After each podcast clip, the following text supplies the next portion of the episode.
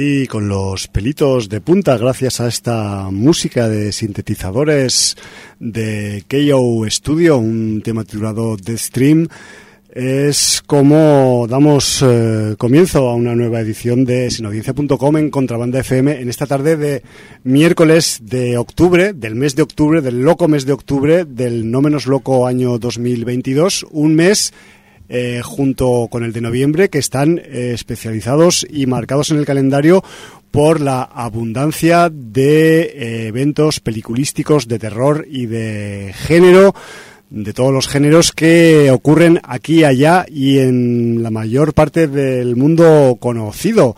Estamos en el comienzo de una edición de sinaudiencia.com llamada, numerada, titulada Sinaudiencia 1024. Eso quiere decir un 1, un 0, un 2 y un 4. El que te presenta la intro del programa no es otro que este cazurro con la voz ronca que, que se hace llamar Javier Cajum y en el resto de la mesa de invitados del programa de hoy, pues tengo un poco mm, de material humano que mm, va a ser imprescindible para sacar adelante esta edición de Sin Audiencia. Empiezo, como viene siendo habitual cuando hay más de un cerebro enfrente de mí, por mi lado izquierdo, que es el derecho de los contertulios, con el micro 1, con la poderosa voz de Emilio A.K.A. Cola Blanca. Buenas tardes, caballero. Muy buenas tardes, caballero. En el punto central de la mesa, el, eje de este programa, de este podcast, el tipo que sin él, pues seguramente no estaríamos haciendo esto aquí desde hace mucho tiempo, eh, pues no es otro que el señor de la espuma verde en el micrófono, que es eh, Jordi, que como ya sabéis muy bien, pues Jordi de Sin Audiencia no tiene AK. Buenas tardes, Jordi. Muy buenas. Y, hombre sin. Claro, ya está. No hace es que es un buen AK ese, porque es más original que ninguno. Y luego, en, al otro lado del monitor, eh, en el lado más derecho, más al este, desde mi punto de vista de la mesa, pues tengo también otra melodiosa voz que corresponde a la de Francisco, a.k.a. JC Halenbeck. Buenas tardes, caballero. En el lado salvaje de la vida. Ahí te he visto. ¿Verdad que sí? Muy buenas tardes. Bueno, pues eh, con, este cúmulo de mm, neuronas, de células biológicas, eh, vamos a intentar sacar adelante una entrega de sin audiencia, repito, la 1024, en la que, aparte de otros muchos contenidos que podríamos adscribir a este programa, pues queremos hacer un poco un cierto resumen de lo que ha pasado en Sitges 2022 y quizás también pues comentar algunas de sus películas allí proyectadas. O esa es al menos la idea inicial que tenemos. Luego ya veremos lo que nos sale, ¿no, chicos? Pues sí. Eh, vamos primero a ver qué nos dice la sinaudiencia. Por favor, ¿no? Sí, sí, sí, eso es, eso es, algo fijo. ¿Vamos a dar un repasito al palmarés o no? Eh, sí, al menos eh, en cuanto a títulos rápidos, más que nada para que la gente se haga una idea del, de lo caprichosos que suelen ser los premios a veces. Pero, a, pero ¿a qué palmarés? ¿Al, ¿Al bueno o al bueno bueno? No, hombre, al de Sitges. Es que a mí el bueno bueno me gusta, ¿eh? Los alternativos, ¿no? Hombre. Bueno, pues tenemos primero en iBox, iBox, eh, el comentario de PJ Cleaner que dijo que desde que se pasó de Apple Podcast a iBox para escucharnos, dijo, así podré dejaros comentarios y ha cumplido cada semana. Es muy grande. Muy grande, PJ. Si no escucháis eh, series reality, hacedlo porque os va a dar un compendio, un repaso eh, de, de series mm, que ver de todos tipos, o sea, no se circunscriben solamente al género como nosotros, sino que ellos lo hacen de una manera más generalista y os darán un repaso a todas las plataformas, todo lo que podéis ver y, y vale mucho la pena. Nos dice PJ, lo primero gracias a Chemix por la mención. Y respecto a Cerdita, si todo va bien la veré este fin de semana. Le tenía ganas y después de escucharos todavía más. Qué envidia no vivir más cerca de Sitges para poder acudir cada año. Desde que era un chaval, a mi hermano y a mí nos ha gustado mucho lo que ha salido de ahí. Si no recuerdo mal, la mítica Terminator se presentó en ese festival en su momento. Abrazos. Bueno, se, ha presentado, se ha presentado de todo, o sea, desde Claro. rojo oscuro del argento a, bueno, mil cosas. eh, Miles de clásicos. Miles de clásicos que además en las primeras ediciones de Sitges ni siquiera había premios a mejor película. Ni, ni subtitu- ni subtitulaban. O sea, Bueno, eh, claro, evidentemente. mm, andaba- iban la película con el idioma y- 55 y años, hace 55 años, pues se iba con lo que se podía. Daban diccionarios Pero en la entrada, ¿no? Ahí también el señor eh, Quentin Tarantino presentó su Reservoir Dogs. Sí, Eh, bueno, inicialmente. ha- De hecho, ha, habido de todo. De hecho, es, ya lo he comentado creo aquí alguna vez, a mí eh, me sirvió ese premio para conocer a Tarantino, supongo que como a muchos otros. Como a muchos otros. Y luego, eh, después de haber ido a ver esa película, cuando yo vivía en Zaragoza en su momento, y ver que no era una peli fantástica, dije, what the fuck, ¿de qué va este Sitches? Eh, y luego comprendí pues que el suspense criminal y el suspense gangsteril también se podían adscribir al género. Sí, por De- eso tenemos tantas películas coreanas. Exacto, por ejemplo. Sin ir más lejos en, en esta edición, ¿no? A- Así como recordatorio, eh, justamente hace eh, 40 años, la película con la que se abrió el año, el año en el año 82, aparte de que una de las películas que llegó fue una tal Evil Dead de, de Sam Raimi, es esta- la película con la que se inauguró el festival fue una tal The Thing de John Carpenter, Por ejemplo. Que tenía que haber sido, mm, ya sabéis que estoy mm, todavía todavía estoy dolido por el hecho de que este año eh, hayan elegido otra película para el 40 aniversario. No, no quiero no quiero desdeñar en este caso a Tron, Por supuesto. pero sí que me gustaría desdeñar mucho mucho la promoción que se ha hecho a Tron. Bueno, me ha parecido bastante flojilla. ¿No te ha gustado Tron? Vale, La promoción, Tron. Sí, eso. ya vamos mal, ¿ves? Ya, ya sabía yo que me ibais a atacar por ese lado. No, Pues yo eso. no ataco nada, pero bueno, sí que es verdad que... Creo, creo que podía haber salido otra cosa. Porque Podía haber es dado más de sí. Es más, recordar, recordar que en- hubo cierto programa de música de, en televisión española que usó imágenes de, ese, de, de esa, de esa película. Creo que era mm, Tocata, me parece que fue, eh, una de sus versiones que usaban i- imágenes de la, de la película Tron.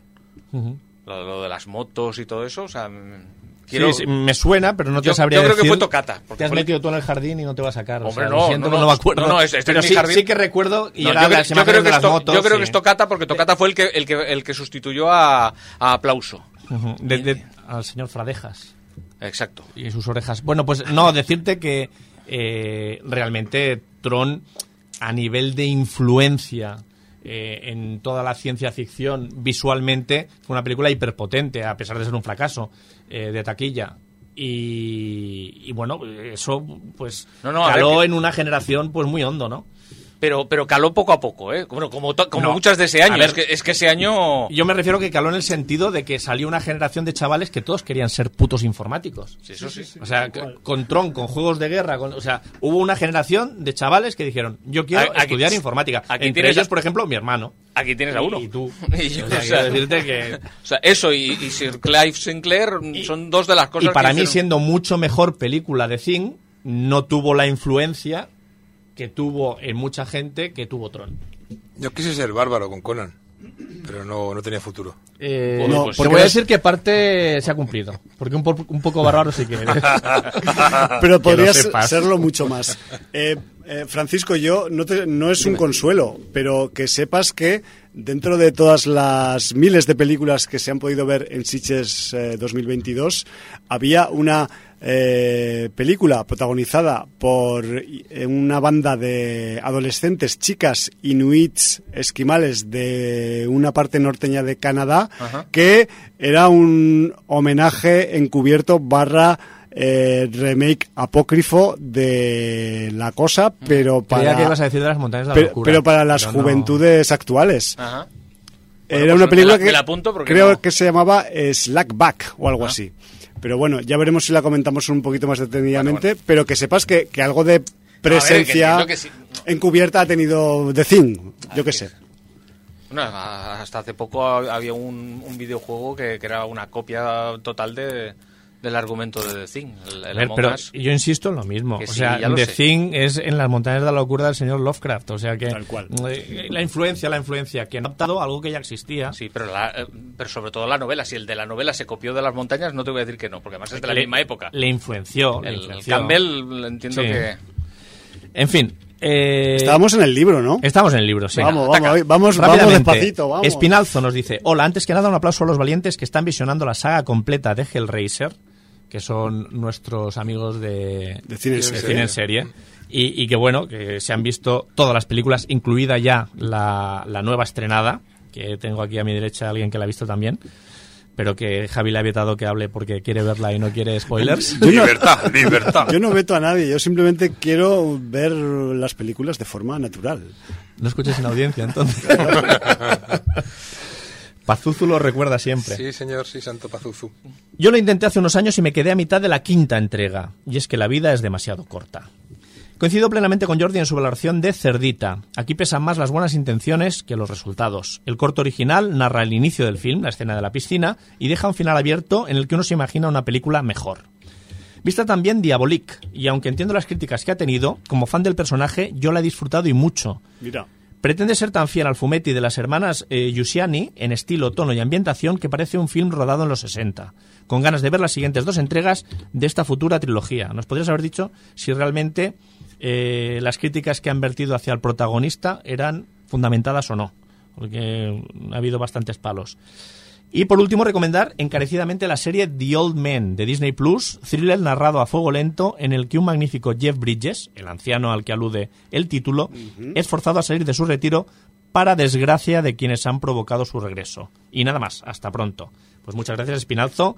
Tenemos a Bácido Zono 3 que nos dice muy buenas y audiencios. Comento brevemente lo último que he visto relacionando, relacionado más o menos con el género. Por mandato del cielo, miniserie inspirada en unos hechos reales en los cuales se investiga el asesinato de una familia mormona y todo lo que rodeó el caso. Andrew Garfield en el papel principal como el detective mormón que llevó el caso y está magnífico. Recreando con mucha verdad, si en cualquier momento habéis visto algo de lo que se alude en el libro y Creo que hay un señor que está estirándose de los pocos pelos que le quedan. Bueno, bueno, eh, ac- acabo y hablas de... Vale, vale, no, uno no. detrás de otro, por favor. recreando con mucha verdad la crisis existencial de una persona entre la espada y la pared, de seguir su fe o la razón y la lógica que dicta su investigación. La miniserie puede resultar por momentos algo lenta, aquí Hallenbeck va a hablar, pero rezuma mucha tensión más por lo implícito que por lo visual. Está, rodeada con, está rodada con mucha elegancia, con un aire más cercano a series como True Detective o Mindhunter que a trabajos más de acción del género. Pero si te consigue atrapar, es una miniserie muy notable. La tenéis en Disney, 7 sobre 10. Yo me escapé. No me, a mí no me atrapó. ¿Cuánto duraste? Eh, primer episodio. Solo el primer episodio. No, no, duramos tres, tres episodios, mi mujer y yo, y luego mi mujer, que suele intentar siempre rematar las cosas, ella la vio entera. Vale. Yo no. Bueno, vale, pues queda A ver, dicho. no sé, no, no es un, es un tema que desde el primer momento no, no me, no me, no me enganchó. Y en, cuanto al tema de esto de, de- de- de gente con, con el tema de lo de la fe y todo eso, yo me sigo quedando con el cuarto hombre de Paul Verhoeven. Y ahí lo dejo. Dicho queda. Vamos. broma. Poca broma, así. O sea, para cualquiera que la haya visto, que además esta también recuerdo que fue... ¿Misa de medianoche te la viste al final?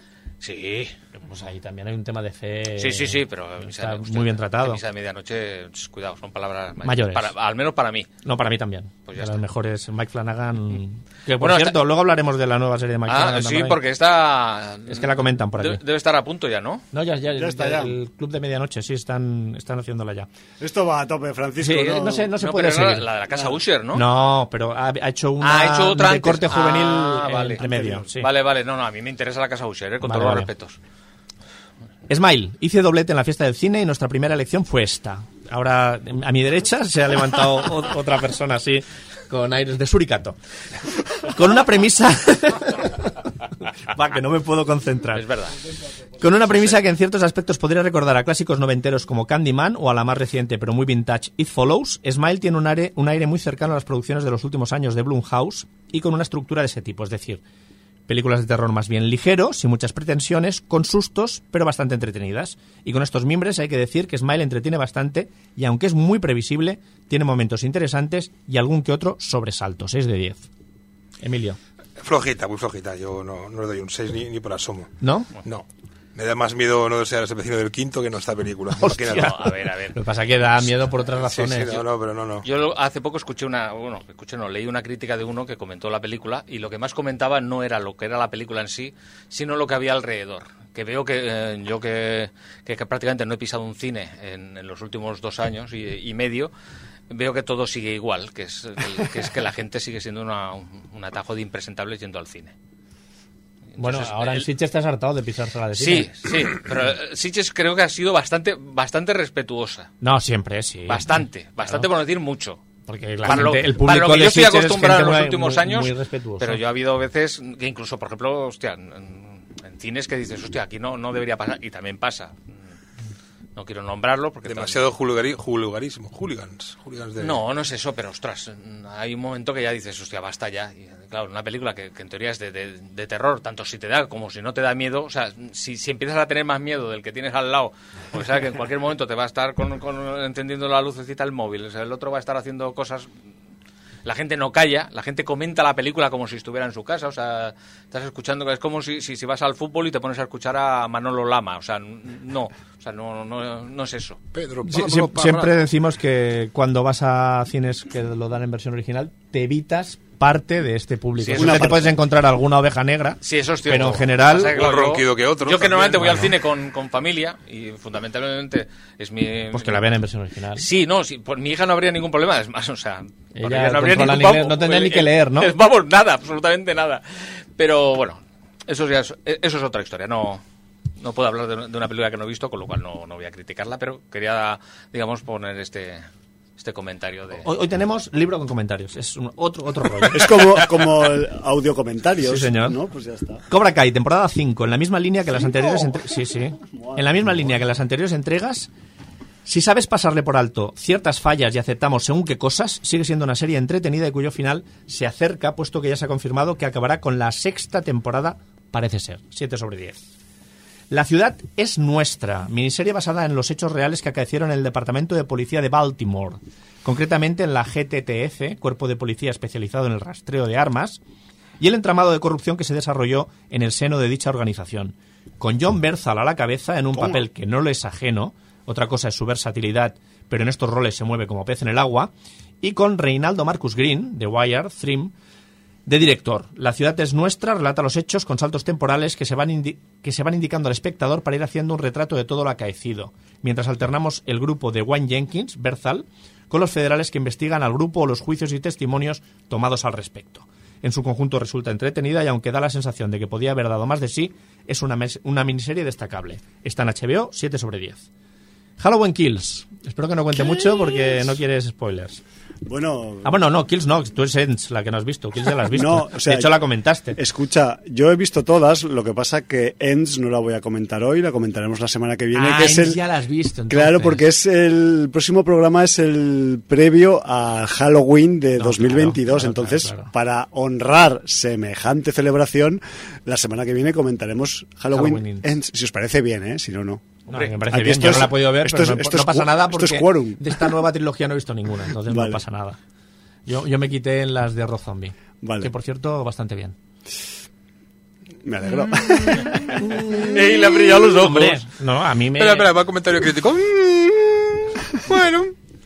Hombre, tienen su... Joder, Emilio, la, la, prim- la primera... es de contentar. El No, tramo no, inicial está- de la primera me A ver, la primera brutal. estaba muy bien, la segunda, La segunda parte flojea un ya, poco, ¿vale? ya, ya se le fue un poco la flapa al señor zombie. Pero bueno, es que con es los comentarios que estoy escuchando Le esta última faltó- trilogía, porque de Halloween Ends, creo que no he Eh, encontrado todavía una crítica positiva. ¿eh? es que, es que- es que Jordi, Emilio, cuesta Claro. Porque yo estaba predispuesto a, mm, a Es cogerla lo que ha dicho la mayoría de gente, que la mayoría de gente estaba muy predispuesta y, y que le han dado ganas de salir de allí y gritar al menos alguna cosilla. Bueno, pues, Pero estamos avanzando acontecimientos. eso. Pero que sepas que también esto me ocurre a mí. Vamos a ver la opinión de Bazi.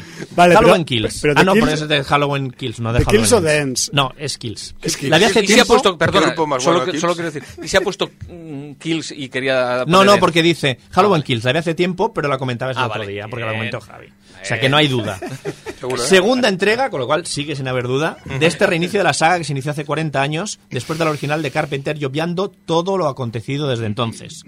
Si bien la primera es muy digna, con mucha tensión y argumentalmente más que aceptable, en esta secuela el guion hace aguas. Se producen multitud de situaciones absurdas de peli de terror de manual y esto le resta mucho respet- respecto a la anterior. Es cierto que mantiene el gore y la brutalidad propias de la naturaleza de Myers, con alguna escena a cámara lenta bastante vistosa, pero está lejos de la primera en líneas generales. 5 sobre 10.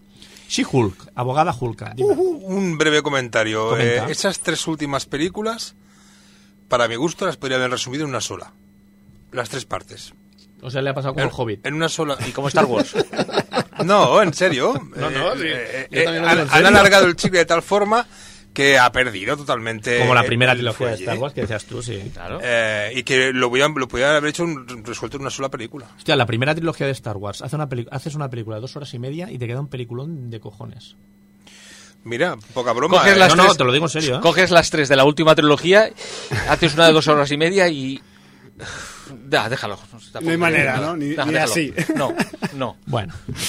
Vale, She-Hulk, abogada Hulka. Debo reconocer que me acerqué a Hulka con cierto recelo. Para mí no es un héroe de cómic que me fuese familiar. Y no esperaba demasiado de ella. Y he de decir que me ha sido una grata sorpresa. La protagonista y su alter ego es divertida y lleva el peso de la trama con mucha soltura. Los cameos son geniales. Hay uno en concreto cuya serie me parece la mejor del UCM. Cuidado. Y el recurso, cuidado, cuidado, para habernos matado. Y el recurso de romper la cuarta pared está perfectamente integra- integrado y sin abusar en demasiado del mismo. En definitiva, me ha resultado muy amena, 7 sobre 10. Bueno, y hay sexo, que no hay en otra serie de Marvel. Vale, pues una masa más. Yo, mira, Miss Marvel, precisamente habla ahora de Miss Marvel, que Tampoco- la tengo que acabar. O sea, no he. Hulka porque no ha acabado Miss Marvel, que me queda un capítulo y me, se me está haciendo eterno ver ese capítulo. No, no seré yo el que te azuce. A ti te quedan dos, ¿no? o tres. Miss Marvel, miniserie de UC del y son seis. que forma parte de la llamada Fase 4. No la película Fase 4 de Saul Bass, gran película, por Peliculón. cierto. Sí. señor. Y gran cartel. Sí, señor. Mejor que la película todavía. Y la película es buena. y que nos trae un entretenimiento de aventuras muy colorido y con un aire bastante adolescente que podría acercarse eh, más a un estilo de Spider-Man si tenemos que comparar, pero de un superhéroe mucho menos célebre entre el público no especializado, donde me incluyo. Y que en mi opinión está entretenido, pero no tiene el peso de las series que consideraría primeras espadas de la saga Marvel. Aún así, la chica protagonista está bien y la serie deja la conexión con lo que vendrá después bastante clara. 6 sobre 10. Y para finalizar, ahora ando en el tercer capítulo del Club de Medianoche, la, la que hablábamos antes La de Flanagan. la de Mike Flanagan en Netflix y me está gustando mucho. Cuando la acabe la comentamos. Y poco más, agradeceros la forma en que hacéis las reseñas, como por ejemplo de La Casa del Dragón, siendo crípticos, sin spoilers, pero manteniendo el interés de vuestra fiel audiencia, entre la que me incluyo, siempre, aunque no siempre escriban el libro. Abrazos par de dos y Valar Murgulis, motherfuckers de pre-Halloween. Muchas gracias. Grande. Y por último, Chemix, como no podía faltar a la fiesta. Muy buenas, voy a comenzar con lo que no sé si se convertirá en un nuevo género que podría ser algo así como el Stream Terror. Yo me lo apunto. Dashcam, de Rob Savage, director de esa película que gustó mucho, rodada en pandemia titulada Host. Gran película, bueno, mediometraje, prácticamente más que largometraje. Esta es su última película y narra como un streamer y cantante que vive en América va a Inglaterra a ver una- a un ex compañero de banda mientras lo va emitiendo todo. La protagonista va siempre acelerada, es desvergonzada y, atención, Hum, lo va rapeando todo con las palabras más desagradables que puede encontrar. Voy a llorar. En uno de estos streams le sucede un hecho donde la película se pone bastante terrorífica y frenética. Y a pesar de que la película es medio cómica, te da sus buenos sustos y dosis de sustancia y escatología. Creo que no es para todo el mundo, aquí la cámara va dando tumbos y vueltas por todos lados. Fenomenal. Si te gusta este... no, no es tu género, ¿no? No, no. Si Ya. te gusta este género es recomendable, solo 77 minutos. Y atento cómo se dan los créditos finales en esta película. No sé si alguien lo había hecho antes así. Dead Stream, que igual hablamos hoy y parece que aquí va a haber una dicotomía. Bueno. Aquí un streamer, un streamer va a una casa encantada a pasar la noche intentando subir su audiencia después de un problema con la plataforma de stream. Esta también es una comedia de terror y tiene buenas dosis de ambos géneros. El tipo es todo un personaje, la película entretiene hasta el final, pues no paran de suceder cosas. Está más en la línea mía que en la de Emilio. Halloween Ends, ahora sí. Venga, va. Me gustó más que la parte 2 de la saga, pues. Halloween Kills me pareció una continuación muy igual y plana de la primera. Aquí por lo menos el director innova en la trama. Aquí creo que no va a estar de acuerdo con ninguno de los dos. No, no. Yo no sepa. Vale. Pero esto queda para la semana que viene. Es verdad. Sí. Two Witches, película que estuvo en Sitges 2021 a pesar de su terrorífica portada, la película que no está mal, descuadra bastante en el guion y hace que te pierdas un poco. Pero con unas cuantas escenas perturbadoras y mal rolleras consigue pasar con un suficiente. Es la primera película del director, por lo que no está nada mal y parece que viene una segunda parte. Y como Jordi ya había recomendado varias veces Carus Hell, me costó Dios y ayuda a buscar en lo más recóndito del videoclub Paco, pero ya pude visionarla. Una cachondada bastante amateur, pero con un humor bastante bizarro que hace que se deje ver. Esta es de las de ver con amiguetes y la postcréditos nivel Dios. Un saludo. Pues muy bien, Chemix. Y, y que te hayas que buscado es. en Videoclub Paco una película tan complicada de encontrar como Es Carrusel. que cuesta de encontrar. Sí, esa, sí, ¿eh? no, no, está, Eso está... claro. Has dicho brujas y yo me vi hace poquito eh, directamente en la plataforma del el ratón que hace ese, que no es Mario Bros, sino el otro. Eh, la segunda parte, bueno, la segunda parte es una especie de remake que han hecho de Hocus Pocus del 93 con Beth Midler, se llama Sí, el- sí. Brujas. Las brujas, el regreso de las brujas. o Regreso de las brujas, Regreso de las sí. Y, y bueno, la vi y dije, bueno, es un poquito eh, fanservice y como dando relevo a unas nuevas brujitas más, más simpáticas que no las, las de la saga original. Pero bueno, no tiene el gancho de la, de la otra. Eh, Salen todos los personajes de la primera parte, los repiten, pero no tiene ningún ninguna aliciente terrorífico, sino que es más bien una, una comedieta blanca de Disney. Bueno. Y ojo que tenía mala leche aquella película, la, la primera. No, la primera, pero no era de Disney. Sí, pero... O si era de Disney, Sí, era sí. Disney en otra época. ¿no? Sí, a Seguramente, ver, era de, de la productora de la... Ahora no me acuerdo cómo era la... la que pertenecía a la Disney, pero no... ¿Buena Vista? O... Puede ser Buenavista, sí, una de No, No. Amblin, Amblin era de Spielberg. No, Spielberg. Buenavista, sí. No, a ver, es que lo que pasa es que esa de las brujas Sí. coincidió con otra que a mí me gustó mucho más, que era la, la que salía la, la Angélica Houston y el Mr. Bean. Ah, vale, pero esa es la, que- la de los ratones, la de Pero también se llamaba de las brujas. Sí, sí, Una también. era la- el regreso, el retorno de las brujas y esta era la maldición de las brujas. Mm. Que hace poco además han hecho una nueva versión también. Joder. La del ratoncito. Yo, Yo no de- las he visto. En casa sí que Yo las he de brujas todas, me quedo con las brujas de Eastwick. Por supuesto. Mil veces. Sí, vamos. Y, Hombre. y- y no sé por, por- por cuál empezar. Ningú- o sea, con las tres no sé por cuál empezar. Yo me quedo con Michelle Pfeiffer. Claro, nos ha Lo jodido. siento. lo Vale. siento. Yo es que tengo mis favoritos. Ya, ya. Francisco- Vale, pues yo me quedo con Susan Sarandon. ¿Qué narices? Me quedo con la recauchutada. Francisco, ni de, de la bruja de Blair ni hablamos, ¿no? Perdona. No, pero ahora estamos Era Yo para- hablo de películas que he visto. Era para cortar el rollo. de tríos de brujas. Venga. Es que, es que estabais eligiendo no sé qué y a ver si se van a pensar que estabais Las de ahí, Zugarramurdi, pues eso, esas son buenas. Ah, es verdad. tomando cosas que no debíais tomar.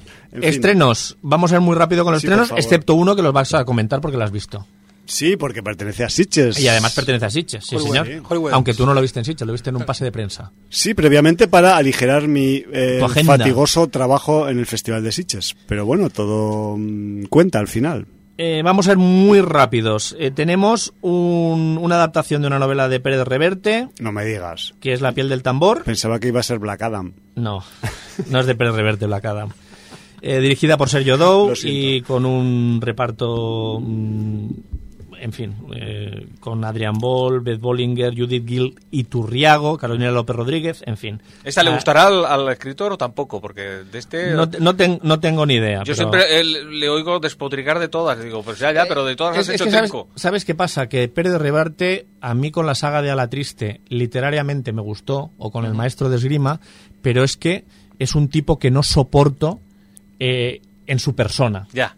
Pero no lo soporto, o sea, me parece lo más carcafacha y, y- y tremebundamente eh, machista y misógeno y que, que- que me da mucho asco. Entonces, bueno, pues... Hombre, eh, la tabla de Flandes está... Yo me quedo con su hermana. Ya está. ¿Mm? Con una reverte. ah, vale. Qué cabrón. Bueno, eso. En eh, fin. eh, correremos un estúpido velo. Tenemos varios velos esta tarde aquí para. Tira- tira para adelante en este momento. Los que estáis escuchando el para programa, tira para adelante. Pero ya, los ya. de bueno, bueno. Tiene, tiene su... Bueno, tenemos eh, otro estreno que es Mira cómo corren, que es una comedia de misterio eh, de los USA, mm, dirigida por Tom George y protagonizada por Sam Rockwell, Adrien Brody, Saoirse Ronan O, o Ronan, como Sí. se pronuncie, Tim Kelly o Shirley Henderson, entre otros. Y bueno, aquí lo que te explican es, en el West End de Londres de los años 50, eh, se hacen los planes para una versión cinematográfica de una obra de gran éxito, pero que se interrumpen repentinamente después que el director de la película que se ha elegido para dirigirla resulte asesinado. Y estoy viendo que esto igual es un pequeño eh, spoiler que una de las intérpretes hace de Agatha Christie. Entonces, bueno. Bueno, es que ya tenía pinta de que iba en esa dirección, solo faltaba esta confirmación. Pues mira cómo corren. Tenemos el estreno mediático de la semana, que es Black Adam. ¿Cuál? Black Adam. Ada- el Adán negro, Black Adam. Eh, película de la Warner Bros. que tampoco es muy negro, es, es marrón claro. Bueno, pues han cogido un samoano para, para hacerla, entonces bueno. Eh, Recordemos también es- diversidad, ¿no? Total, total. Recordemos que ese samoano hizo de español, o sea... Ese samoano ha hecho de todo. De todo porque es actor. Vale, pues es los, actor. los buenos actores hasta, hacen de todo. hasta wrestling ha hecho, o sea que. Dirigida por Jaume Colletserra, tenemos de protagonista haciendo de Black Adam a Dwayne Johnson y en el reparto tenemos a Pierce Brosnan, a Viola Davis, a Sarah Sashi o a Aldis Hodge, entre otros. Entre otros. Y entonces, bueno, pues eh, yo no conozco el cómic de Black Adam, pero aquí la sinopsis dice que casi 5.000 años después de que los dioses egipcios le otorgaran unos poderes, pero lo encarcelaran con la misma rapidez, Black Adam es liberado de su tumba terrenal. Aquí, experto en cómics, señor Emilio, ¿qué nos puedes contar de Black Adam? Bueno, en teoría hay un drama familiar que es el, el, el- el percutor de, de- de- de su maldad. Pero bueno, eso ya se explica en la película. Pero bueno, no, no, no he leído ni un solo cómic de Black Adam. Sé que es la némesis de, de Shazam, pero no, nada más. De todas Eh, formas, eh, siendo... ¿Es DC?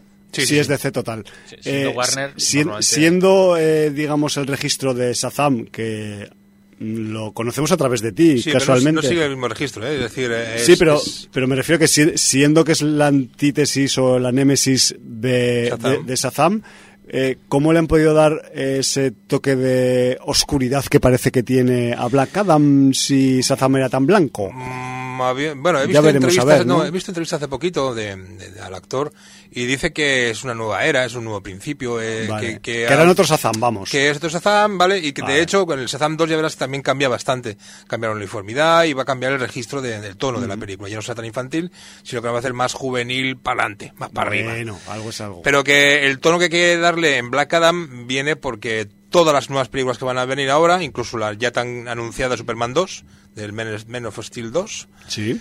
eh, que gracias a, a- a que han despedido a la gente de la cúpula de Warner que no que no quería hacer ninguna película más de Superman y que eh, este hombre sí ha conseguido con los productores que se re- resucita el personaje que no es que sea un spoiler pero lo están diciendo por todos lados ya que ya que vuelve otra vez al al UCM de DC Al DCM. al DCM Al DCCM. vuelve Henry Cavill como Superman Vale. Y el otro no hace más que, caca- caca- que cacarear que él es el tío más poderoso de la Tierra, pero que en el universo hay otro que es más poderoso que él. Y lo va diciendo en, todos lados. Entre otros. Entre. No, bueno, ah, bueno, sí, claro. Entidades cósmicas aparte, claro. Por eso, por eso. Bueno, gracias, Bueno. Por, gracias por este apunte, Emilio. Es que siempre eh, nos vienen bien unas- unos extras de, de cómic.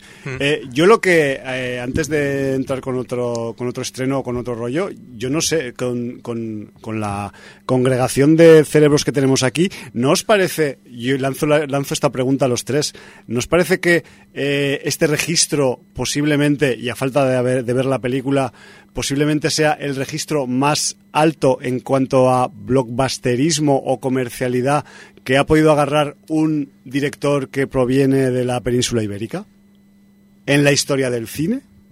Mm, No, ¿O te- o me- o tenemos- me estoy olvidando de Te alguno? estás olvidando de uno. Sí, claro. ¿De cuál? Te estás olvidando de... de Hablo de blockbusterismo, ¿eh? No, del, del Jurassic World. Jurassic claro. World, las, eh, las- las- Claro. ¿Pero tú crees que puede estar a la altura de Black hombre, Adam? Hombre, segurísimo. por Steven Spielberg Claro. mm, con un Sí, sí, sí. o sea, y además, Para mí sí. y además que estuvo para mí a la altura aunque Por ejemplo, en mi, en mi casa a mi mujer y a mi hija les gusta más la, la primera y la tercera, más que la... Pues, la- pues menos mal que lo he preguntado porque es que, eh, mira, o sea, no hubiera pensado nunca que a, que a este nivel de blockbusterismo estuviera Y no también solo- esa, ya al ser una cuarta o sexta parte, que no me acuerdo qué, qué ¿no? número Y de- recordemos que de también él es. ha dirigido recientemente los dos primeros episodios de, de- no es un blockbuster, pero pero los dos primeros episodios de, de la comunidad de lo del anillo. Del anillo, de la búsqueda del anillo. Eh, bueno, estamos que no le decimos el nombre, es No. Juan Antonio Bayona. Exacto, es que no me acordaba yo. me estaba saliendo Bala, sé que no es. DJ Bayona. Con lo cual yo digo, ¿alguien lo, dirija- lo dejará ir? Es que se me ha olvidado el nombre, no. Vale, vale. Que además no, no era la primera de Jurassic World, sino Jurassic World, El Reino Caído. Porque Sí, la- la- la segunda, o sea, de la- de la la- anterior era del Colin Trevorrow. Sí, que es así. el que ha hecho la tercera también, me Ujú. parece. Vale, vale. Bueno, pues eh, yo le deseo mucha suerte al Black Adam y al Jauma. También tiene una gran campaña de promoción detrás. Hombre, lleva dos años, Warner. lleva dos años spoileando la película. Salió un teaser hace dos años antes de la pandemia, casi casi, o durante la pandemia, y ha sabido ir mm, machacando poquito a poquito a poquito, creando expectativas de una película que, de- que nadie sabe quién coño es Black Adam. El público general, me refiero. ¿eh? Claro, claro. O sea, si dijeras película de Batman, todo el mundo, ah, Batman, qué bien, vale. O de Superman, o de Spiderman. Pero Black Adam eh, eh, va a conseguir que vaya gente que no sabe quién es Black Adam tan solo por, por toda la campaña la de promo. publicidad y la promo que está haciendo. Bueno, es que la promo que ha hecho Dwayne Johnson de sus entrenos en redes sociales, porque él dejó súper claro que quería licra ajustada sin un relleno.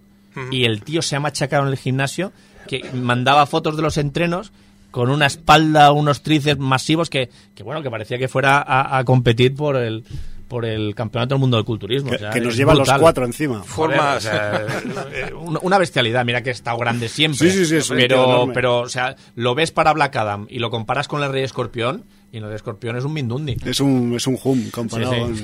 Sí, es un De todas formas, también se, se- Está se- fibradillo.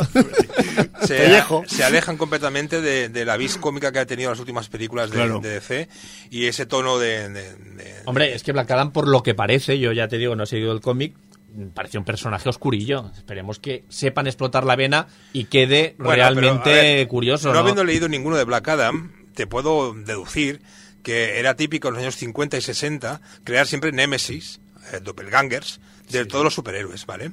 Entonces entiendo que, que el, Black Adam sería la némesis negativa, o sea, de- del mismo Shazam. O Pero sea, esperemos que también sea la némesis negativa de la película de Shazam, porque aunque tenía alguna cosa entretenida, era muy infantil, era un producto, uff, No blanquísimo. tiene nada que ver, insisto. Le Claro. dado un tono adulto y luego aparte tiene su, su, su plot twist final, que verás cuál es. Eh, insisto, va a- a- es- esta película será el inicio, será la espoleta, que empiecen a haber películas nuevas de DC, eh, con toda esa producción, con el, con- seguramente con el, con el mismo Dwayne Johnson detrás, la producción o con los mismos productores, y habrá un, creo, creo, tengo la esperanza que haya un una resurrección del universo DC en plan serio, en plan guay, en plan en plan blockbuster, en, o sea, en plan cine para toda la familia, pero sin el, el tono ni de Deadpool, que ya sé que es de Marvel, pero ni el tono de, de, de- el de la serie de televisión este, el del wrestling, el otro, el John Cena. Eh, la serie que El pacificador. El pacificador. Ni en ese tono tan tan tan Deadpool, sino algo que vaya toda la familia al cine a verlo. Y con la dosis, supongo, justa de violencia, ¿no? O de, o de maldad. Hombre, Ya yo, que yo- yo si ya le pusieran digo- un más 16 o un más 18 estaría más contento, pero bueno. Ya, pero Hombre, el último Batman apuntaba un poco para allá también. no ¿no? solo eso, la, la Liga de la Justicia de Zack Snyder, la, la parte final tiene muy mala leche. Y, y las escenas postcréditos que apuntan a lo que apuntan, joder, o sea, es muy adulto. Ya, pero eh, hablamos de un tono que había cogido en las películas de DC. Ya, ya, y no, que, un tono y que que- no querían soltar. Y que no querían soltar porque funcionaba. Y supongo que era- Pero ¿qué, qué funcionaba? ¿Qué película de DC destacable han tenido que haya funcionado en taquilla fuera de los Batman? Bueno, no sé. O sea, ¿que, ¿ha funcionado algún Aquaman? Yo me las he visto todas. La- no, que te las has visto sí, pero funcionar en taquilla yo... Ya- no y además sé. que las hayas visto tú no quiere decir que haya funcionado en taquilla, Ya, porque ya. tú a veces el no pasas por la El taquilla. DCM hasta ahora El va, nuevo- va- va arrastrando fracasos. ¿El nuevo bueno. Namor de, de Marvel lo has visto ya? No, vale, vale. no, bueno, pero No, te- no, no. tampoco te digo que Marvel esté haciendo ya, grandes ya. cosas, ¿eh? O sea, se salvan con los cuentas con los dedos de una mano.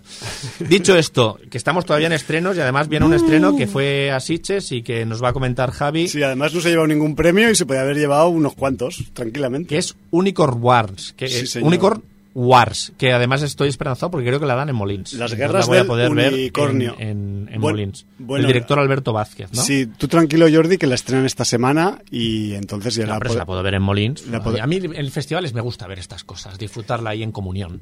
Vale, vale.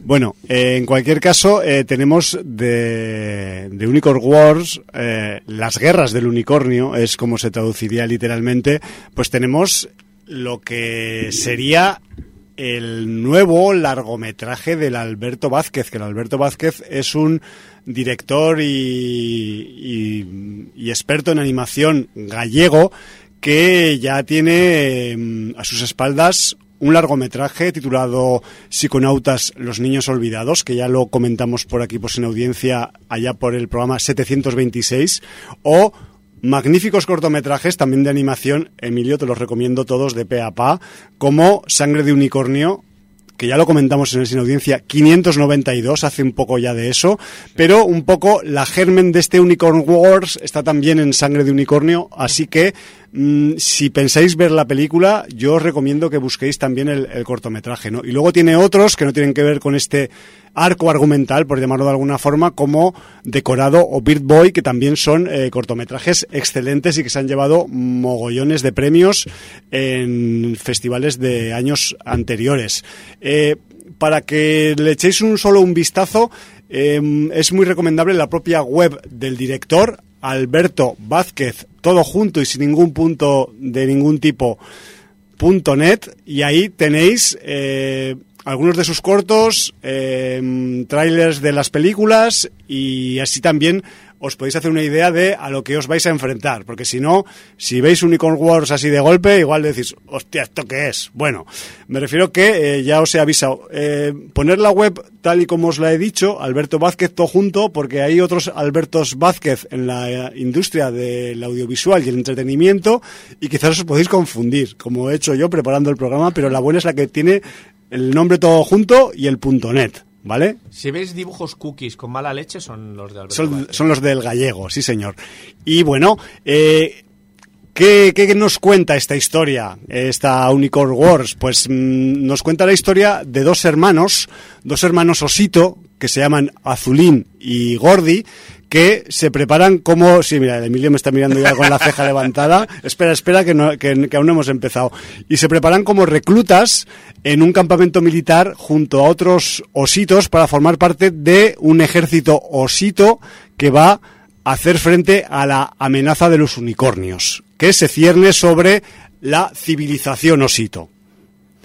Tres puntos suspensivos. Con todas las miserias y ponzoñas que tiene la profesión de la guerra y su justificación a cualquier precio.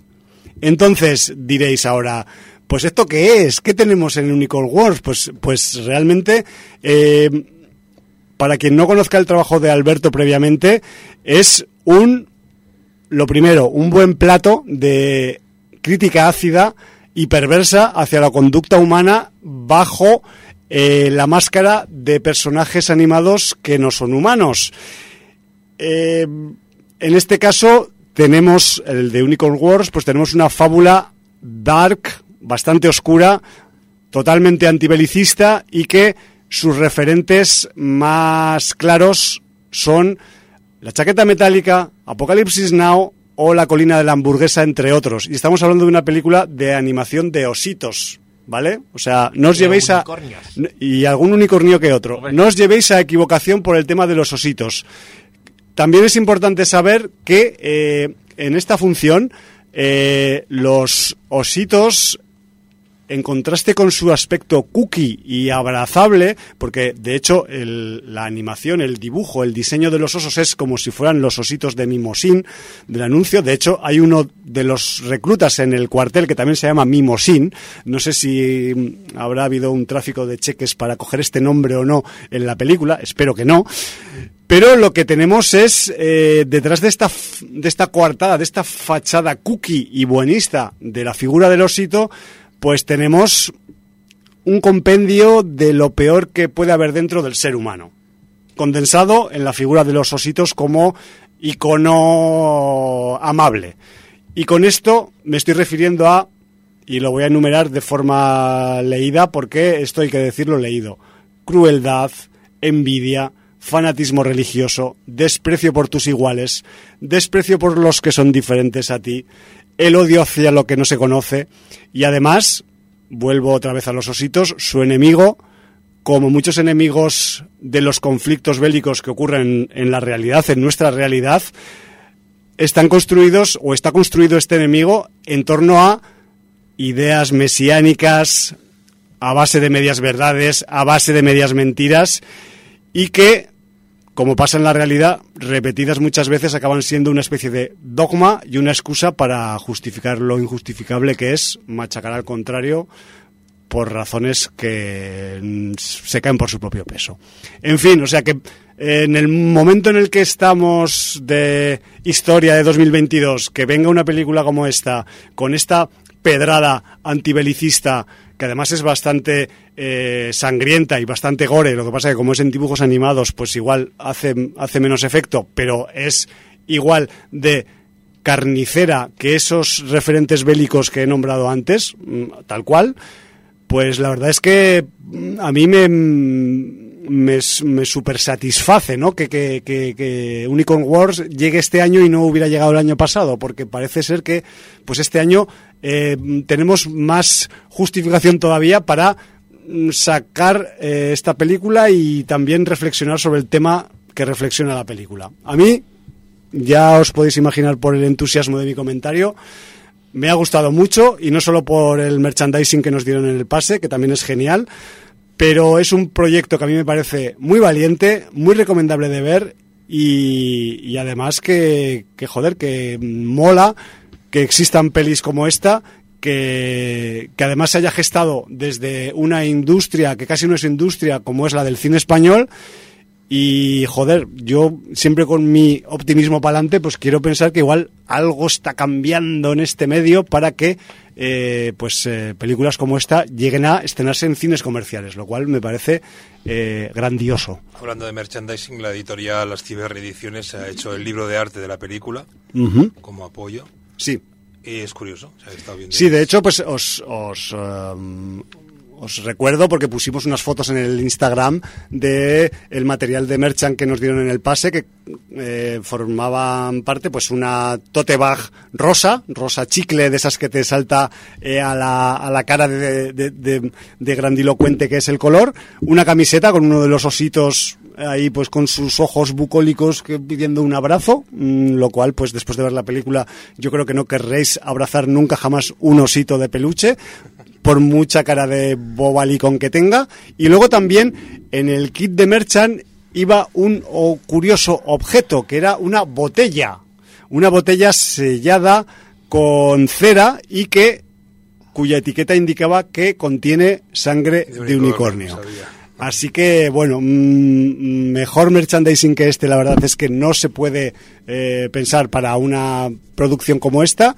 Y ya os digo, o sea, mmm, yo sé que ha habido otras pelis importantes de animación en Sitges 2022 y que quizás yo no las he visto y no sé si están a la altura a nivel de crítica y a nivel de golpe en la parte baja del vientre como hace esta, pero bueno, eh, es lo que tenemos. Yo os la recomiendo 200%, tanto si os gusta la animación como no.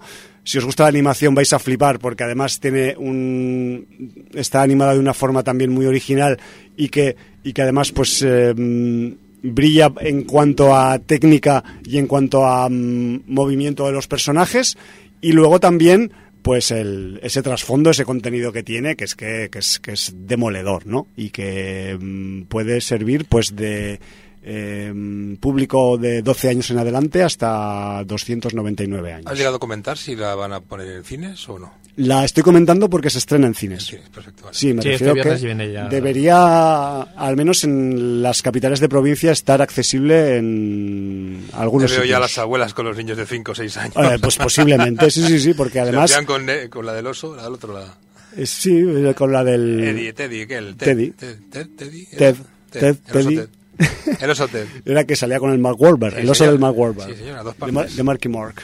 Digo, Bueno, no, pues no. no me quiero extender más porque tenemos muchas más cosas de las que hablar, pero, pero que rechupete con Unicorn Wars. Una grata sorpresa, no tan sorpresa para quien ya conozca el registro de este director, del señor Alberto Vázquez, pero, pero me refiero que es como mm, todo lo que ha hecho Alberto Vázquez antes, pero elevado a N.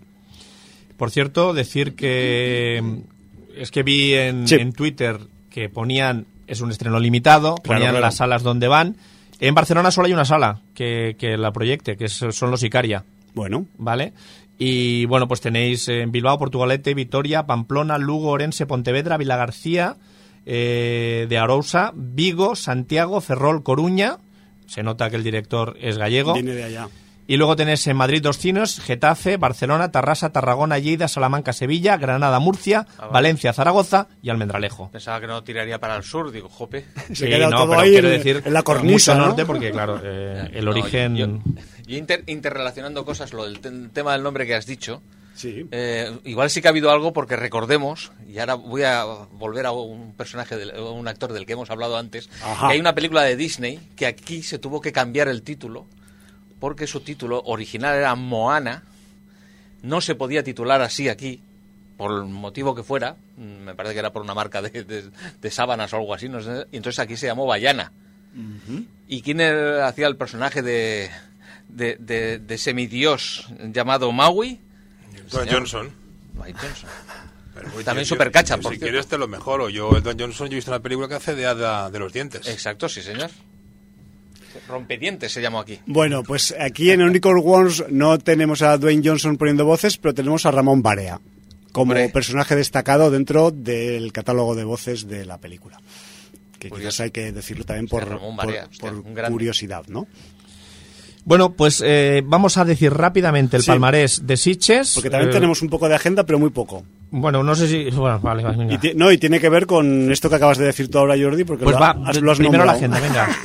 Primero la Dale. agenda. Vale, eh, lo primero que voy a decir es que os preparéis para la fucking semana que viene, porque a pesar de lo que ya hemos dicho que vamos a comentar la semana que viene, la semana que viene la mayor parte del programa será agenda, porque se nos viene una agenda la semana que viene que flipas. Solo para abrir boca para aperitivo, que sepáis que en Vila García de Arousa, a partir del próximo 21 de octubre, que creo que es el viernes, es hasta cuando el, estrenan Unicorn hasta el 30 de octubre se celebra la edición número 50 del Festival Curtas, Festival do Imaginario, que es un festival de cine fantástico y de ciencia ficción que ya lleva 50 fucking ediciones allá en esta localidad de Pontevedra, en Vilagarcía de Arousa, y que si queréis mirar el contenido, lo que preparan por este aniversario, por este número tan redondo, en la web del festival es curtas, como suena, curtas.org.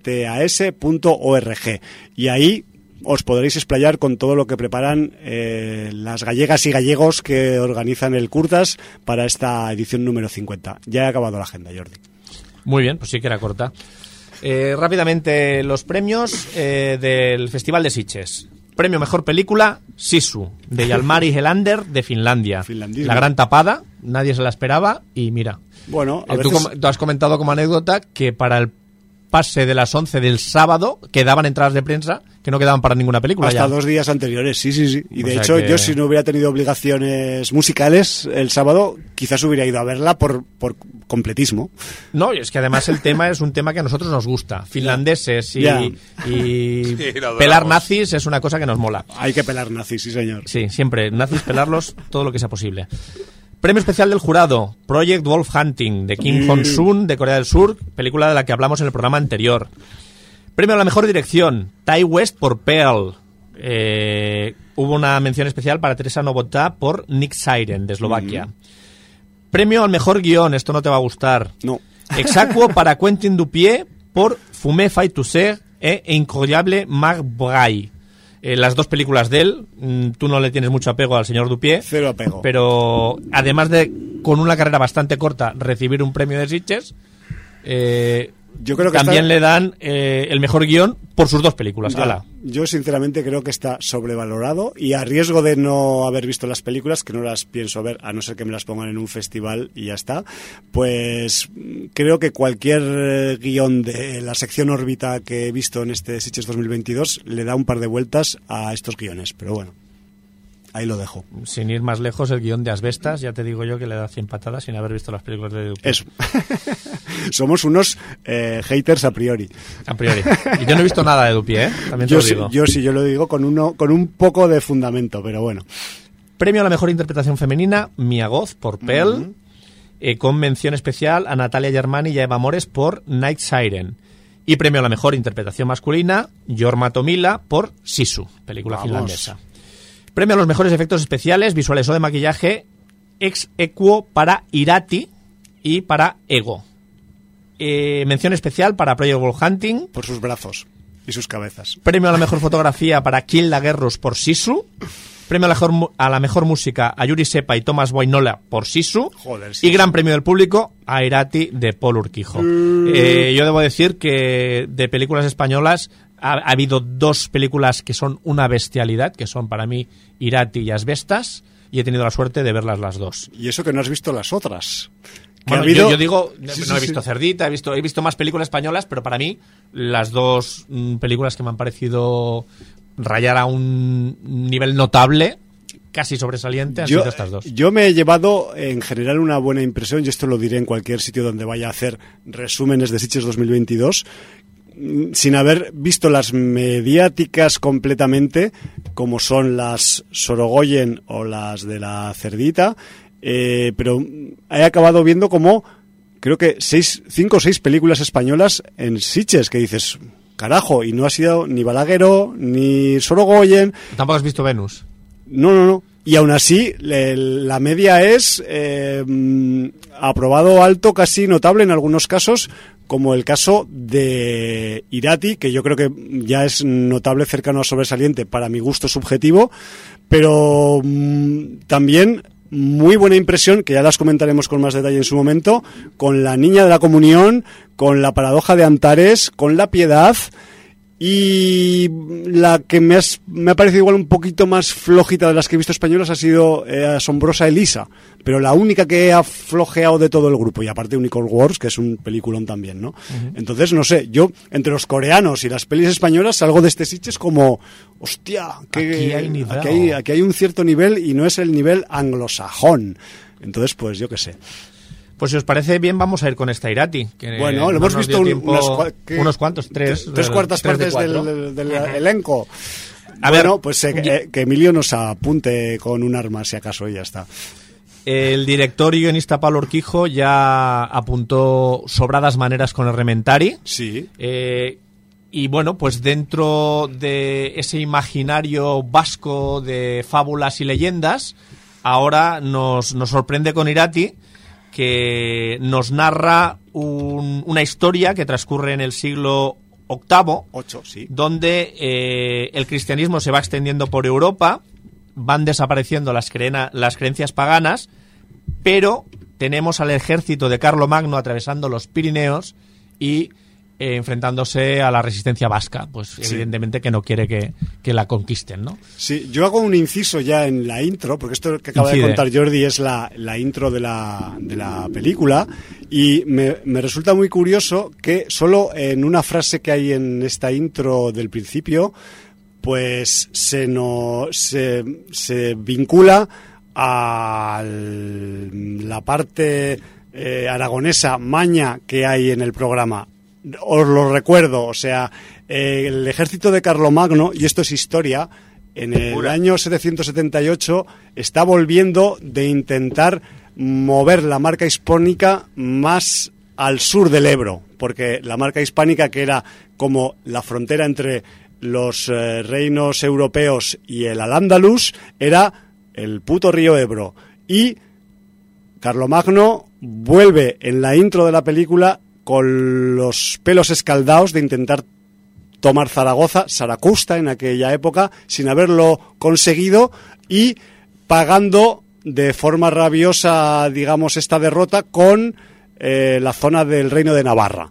Entonces, causando, pues eso, matanzas, saqueos, tirando abajo las murallas de Pamplona, eh, un montón de mierdas que hizo ya en aquella época pues el, el ejército de Carlomagno, de los franchutes, y que eh, en su vuelta hacia las Galias, pues eh, deciden pasar por el desfiladero de Roncesvalles.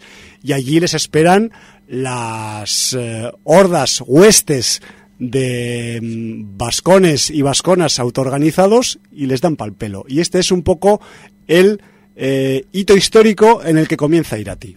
Que es lo que os acababa de contar yo. Jordi. estamos hablando de, de una batalla de esas que. Exacto. que- de cuando nosotros estudiábamos eh, historia, porque yo, yo No sé si esto se le da ya en la esto a mi historia. hija me va a decir que, que me estás contando. Qué viejo que eres, papá, ¿no? No, pero que yo, yo recuerdo, o sea, habían varios, varios hitos de, de- de- de históricos de esa época que, que te los contaban, vale que, que sí, que eh, yo- al menos en mi época, recuerdo, sobre todo en, en mi época de GB, lógicamente los, los reyes católicos fueron lo más de lo más de lo más. Bueno, en cualquier caso, simplemente eh, yo quería hacer resaltar estos detalles para que veáis el, la, la base histórica que tiene Irati y que a partir de esta base histórica, pues el guion le añade pues componentes fantásticos y de folclore euskaldun a punta pala y acaban generando pues una historia que aunque tiene los pies en, en hechos eh, que ocurrieron realmente, pues se va al lado más eh, fantástico, en el buen sentido de las películas fantásticas de, no sé si llamarlas espada y brujería o espada y hechicería, porque lo de brujería a veces parece un poco feo, ¿no? Y, y que sepáis que Irati pues se mueve dentro de estos parámetros. Es así, ¿no? Más o menos. Sí, a ver, debo decir que ya, mm, por dar un apunte en la sinopsis, eh, esto que hablamos de que la, la religión cristiana está conquistando eh, la península ibérica y está haciendo retroceder al paganismo, aquí queda muy manifiesto Sí. porque precisamente el rey de Navarra, en ese enfrentamiento en Roncesvalles con las tropas de Carlo Magno, va a apelar a ese paganismo y a, entre comillas, la magia para recibir una ayuda en batalla. Porque realmente las tropas de Carlomagno, más después de haber recibido palpelo en, en Saracusta, como decías tú, pues vienen escaldadas y con ganas de pagar eh, con alguien Sí. la, la moneda que les han dado, ¿no? Entonces, eh, esto va a ser fundamental porque eh, lo que decías tú, esta espada de brujería, esta parte de brujería, va a estar muy presente en toda la película, en toda la narración, ¿no? Porque ya decimos, pues eh, es- una leyenda de alguna manera, ¿no? Porque este Irati no es un nombre gratuito, viene por el Valle de Irati, que es un, un valle que hay eh, allí en, En los Pirineos en los occidentales. occidentales, y entonces, eh, pues de ahí nace esta, esta leyenda. Eh, yo debo decir que, que la... Lo, lo que más me chocó al principio, porque evidentemente en Sitges todo es en versión original, y la película está hablada en vasco. Total. Entonces, eh, el vasco es muy duro, son todo consonantes, o sea, es, una cosa... Es muy, entonces, es muy sonoro fonéticamente. sonoro fonéticamente. Sí, Entonces, sí. claro, eh, cuesta acostumbrarte a la interpretación de actrices y actores en vasco, porque realmente, eh, pues claro, cacofónicamente no es la sonoridad a la que estás acostumbrado. Pero bueno, esto es la aclimatación son 5 o 10 minutos. ¿no? Vamos. Dicho esto, eh, te quedas, más yo que no había visto Rementari, te quedas absolutamente sorprendido de el nivel que puede conseguir una producción a nivel fotografía, que está Gorka Gómez Andreu haciendo un trabajo excelente, a nivel de producción, al nivel de vestuario, al nivel de efectos especiales, excepto tema Ofidio, que no sé si lo hablaremos o no. O tema digital, Pero- ¿no? También. Sí, que, que Bueno. el CGI de un Ofidio canta un poco, pero eso ha pasado prácticamente en todas las películas, incluso producciones americanas que han tenido oficios por CGI. Mm, Las escamas de una serpiente son difíciles de hacer y cantan bastante, eso es así. Intentar que no brillen, ¿no? Es Bueno, complicado. Sí, que no se vean de ordenador, ¿no? Eh, pero Sonido, sonido, brutal. era brutal, o sea, yo, Eh, vamos, la ambientación, los, los eh, escenarios, tanto naturales como interiores. O sea, realmente estás viviendo una película en el siglo VIII. O sea, eso me parece increíble. Hay mucho mimo ahí, tío. Muchísimo mimo. O sea, quiero decir que mm, se lo han currado muchísimo. Sí que es verdad que a nivel de historia, de narración, la película a mí es donde me flojea un poquito más. Y por eso no la veo en un excelente, sino en un notable. Pero, dicho eso, me parece una producción brillante, una producción que, que- que hace, te hace dar cuenta que, aun sin tener unos, unos medios sin límite, teniendo mucho cariño, mucho cuidado y poniendo toda la carne en el asador, puedes sacar un producto pero al nivel de cualquier producción europea o incluso norteamericana. Sí, Europea a la cara tranquilamente a cualquiera de estos. Y, y bueno, pues a mí me ha parecido una, una producción notable mm, dentro de la espada de brujería, que es un género que aquí mm, en, en España no se ha explotado más que con, con cuatro cositas, el corazón Joel- del guerrero. con Joel Joan. Sí, el corazón del guerrero. Y, y- Y con Neus Asensi, dos ¿no? cositas más.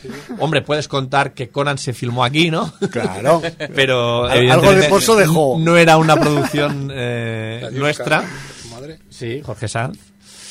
Y, y bueno, pero dicho esto, a mí, a mí me parece una película brutal. Una película brutal. Y, y solo con que la narración hubiera estado más ligada y no hubiera ten- tenido, yo creo que tiene algún momento valle, que en una producción que se va casi a las dos horas, pues. No, pero a mí, a mí eh, por ejemplo, notar. bueno, ya lo comentamos cuando salimos, que a mí eh, ese, ese tema no, no me... No, no, no lo había no, no, notado. noté tan, tan lento y, y sobre todo supongo que fue preveyendo lo que me tocó, lo que me ha ido tocando después, que he visto algunas, que no era lento, sino que era ya... o sea, ¿Qué te pareció era marcha atrás. ¿A ti qué te pareció la película? A mí me pareció, me, me gustó muchísimo, o sea, todo, ya digo, o sea, me, eh, me pasa lo, lo mismo que él, o sea, que, que siga al principio el tema del euskera, que, a ver, yo por ejemplo tengo mm, eh, tengo un- un- varias am- amistades que son de allá y, eh, incluso cuando los he ido a visitar, o, o, por ejemplo un amigo mío que, que estuvo durante muchos años, está- tenía un restaurante allí en, en mi pueblo, eh, a su primera hija le llamó Irati.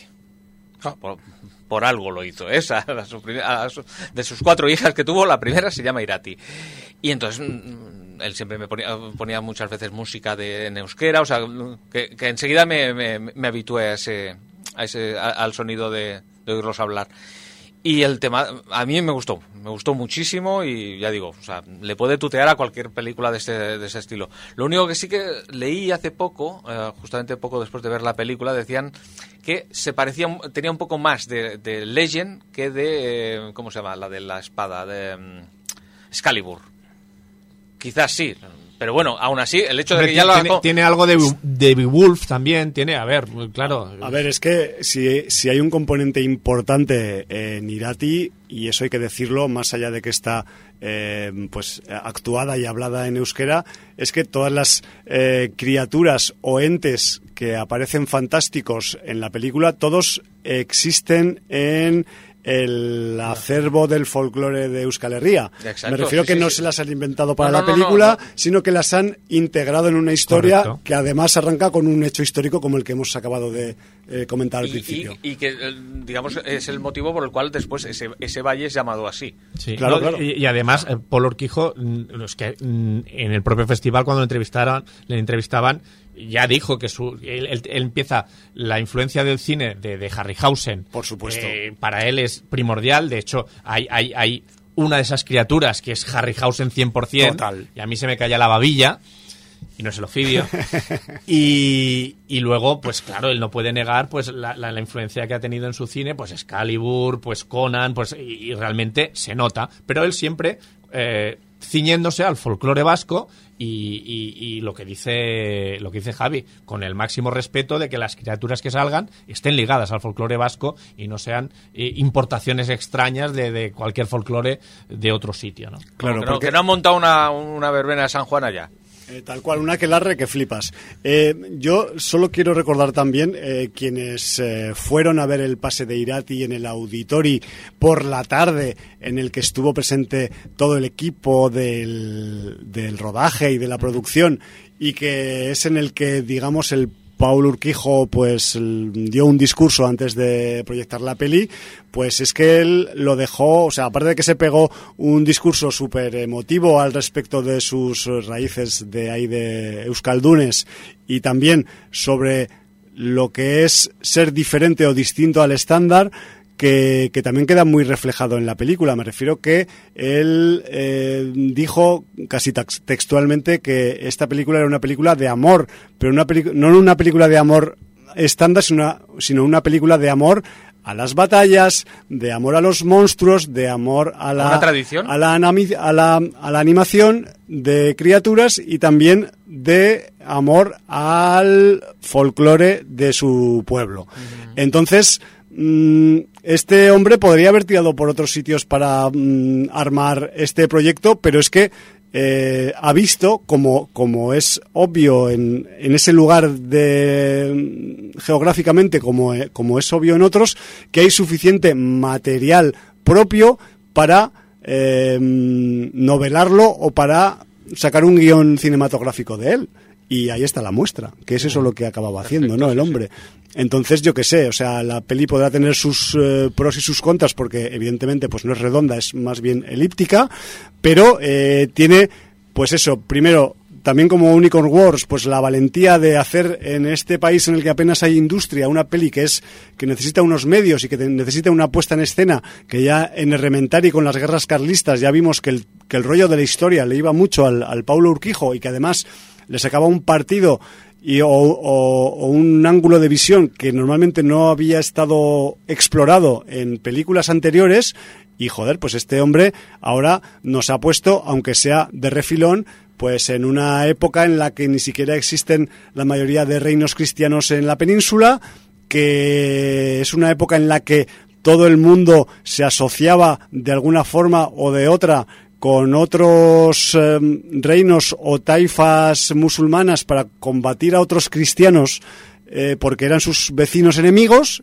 y eso pues mm, durante mucho tiempo no se ha estado aireando en el mundo de la historia en este país. Y bueno aunque sea de forma un solo pues tangencial al menos Irati pues pues toca ese punto no y, y que es algo que ocurrió de verdad y aquí no sale el Cid pero el Cid era un mercenario como muchos otros Hombre. que nos han vendido que eran que eran supuestos héroes de la historia y no eran más que pues esos soldados de fortuna como la mayoría no Y además hay un, un regustillo a, a Juego de Tronos También. en el sentido de que ves eh, cómo cuando quedas viuda o viudo los matrimonios de conveniencia son muy importantes Son para conservar la paz en los territorios. Exacto. Entonces esto también queda, aunque tú, como bien dices, tangencialmente, queda Reflejado. reflejado en la película. Sí, sí, sí. Hay una cosa que quiero destacar, que, que es que a mí, aparte de que en la trama yo encontré algún momento Valle que, que, bueno, eran las nueve menos cuarto de la mañana, también debemos decirlo. Claro, la Nosotros visteis- vosotros la acudi- visteis muy claro, pronto. acudimos al pase del auditorio, pero al, al de primera hora, ¿vale? al, al primero de todos Eh,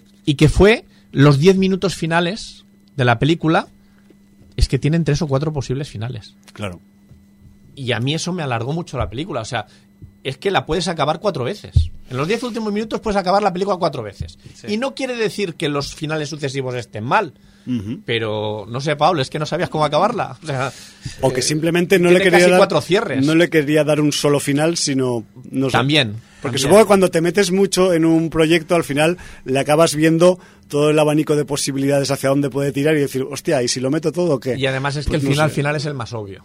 Sí, es el más, eh, pues más previsible. ¿no? Perdón, También. corregidme si me equivoco, pero la película Elementary no tuvo, para un mayor recorrido, para una mayor difusión, no tuvo un doblaje en castellano.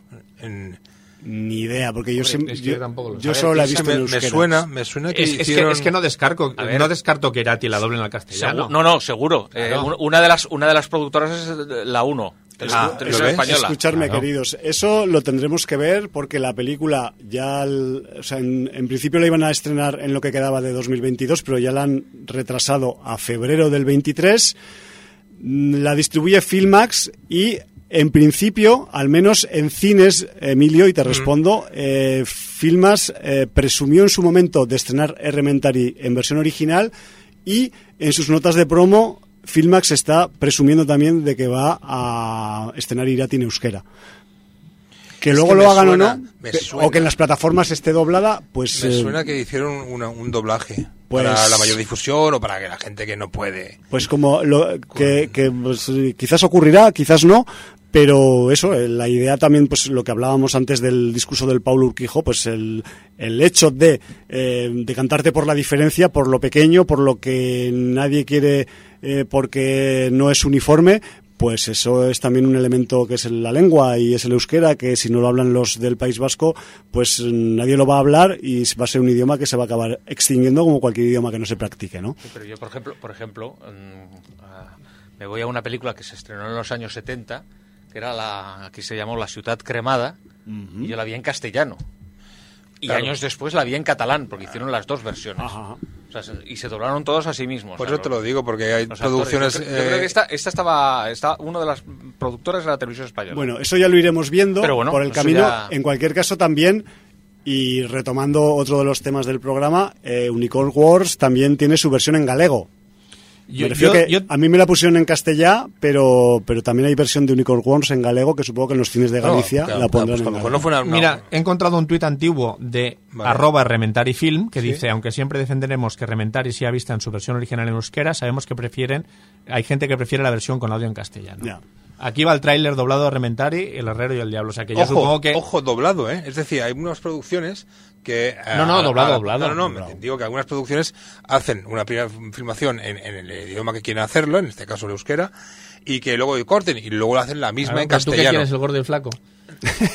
lo sabes eso, ¿no? Yo sí, yo sí. No sé si Paco Claro, lo sabrá, pero... No, eh, en la época del cinco- gordo y el flaco cinco. hacían cinco versiones. Inglés, hacían- francés, italiano, alemán y español. Sí, señor. Y Y entonces eh, encuentras diferencias en, en los cortos del gordo y el flaco de, de- de- de las versiones en los idiomas porque las escenas no son exactamente iguales. Claro. Si había caídas, si había un camarero que tiraba una silla, una vida... Entonces eh, hay cinco versiones de la película realmente.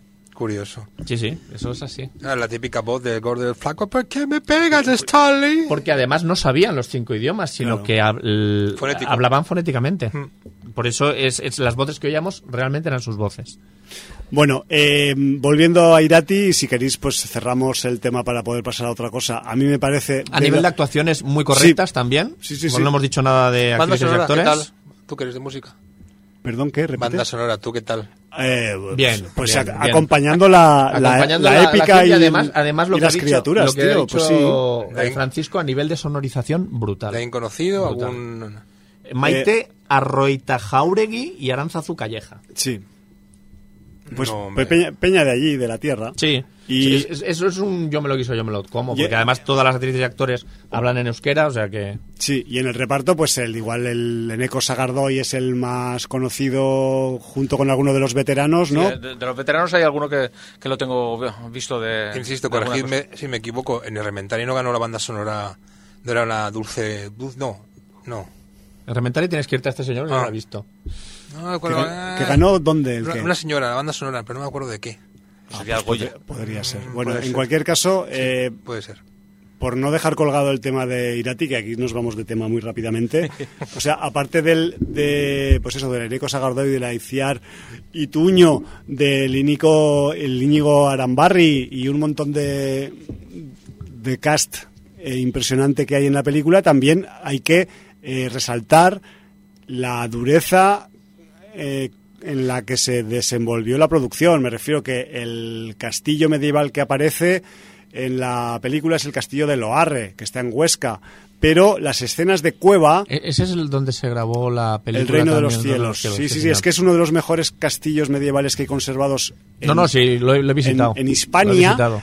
Hace años. y bueno pues, y quizás pues también el que el que más se da para según qué producciones porque hay otros que también están bien conservados pero están igual demasiado restaurados y se nota que están demasiado restaurados pero bueno luego también hay una parte de la mm, trama de Irati que transcurre bajo tierra estuvieron rodando bajo tierra me refiero que eh, hay unas grutas creo que es en Álava en la provincia de Álava que también permiten pues eh, por su espacia por su espacio por su Meter un equipo de rodaje. pues poder ca- rodar caben cámaras, caben actores y cabe también pues meter esos esos bichejos que meten a veces en las cuevas en la película.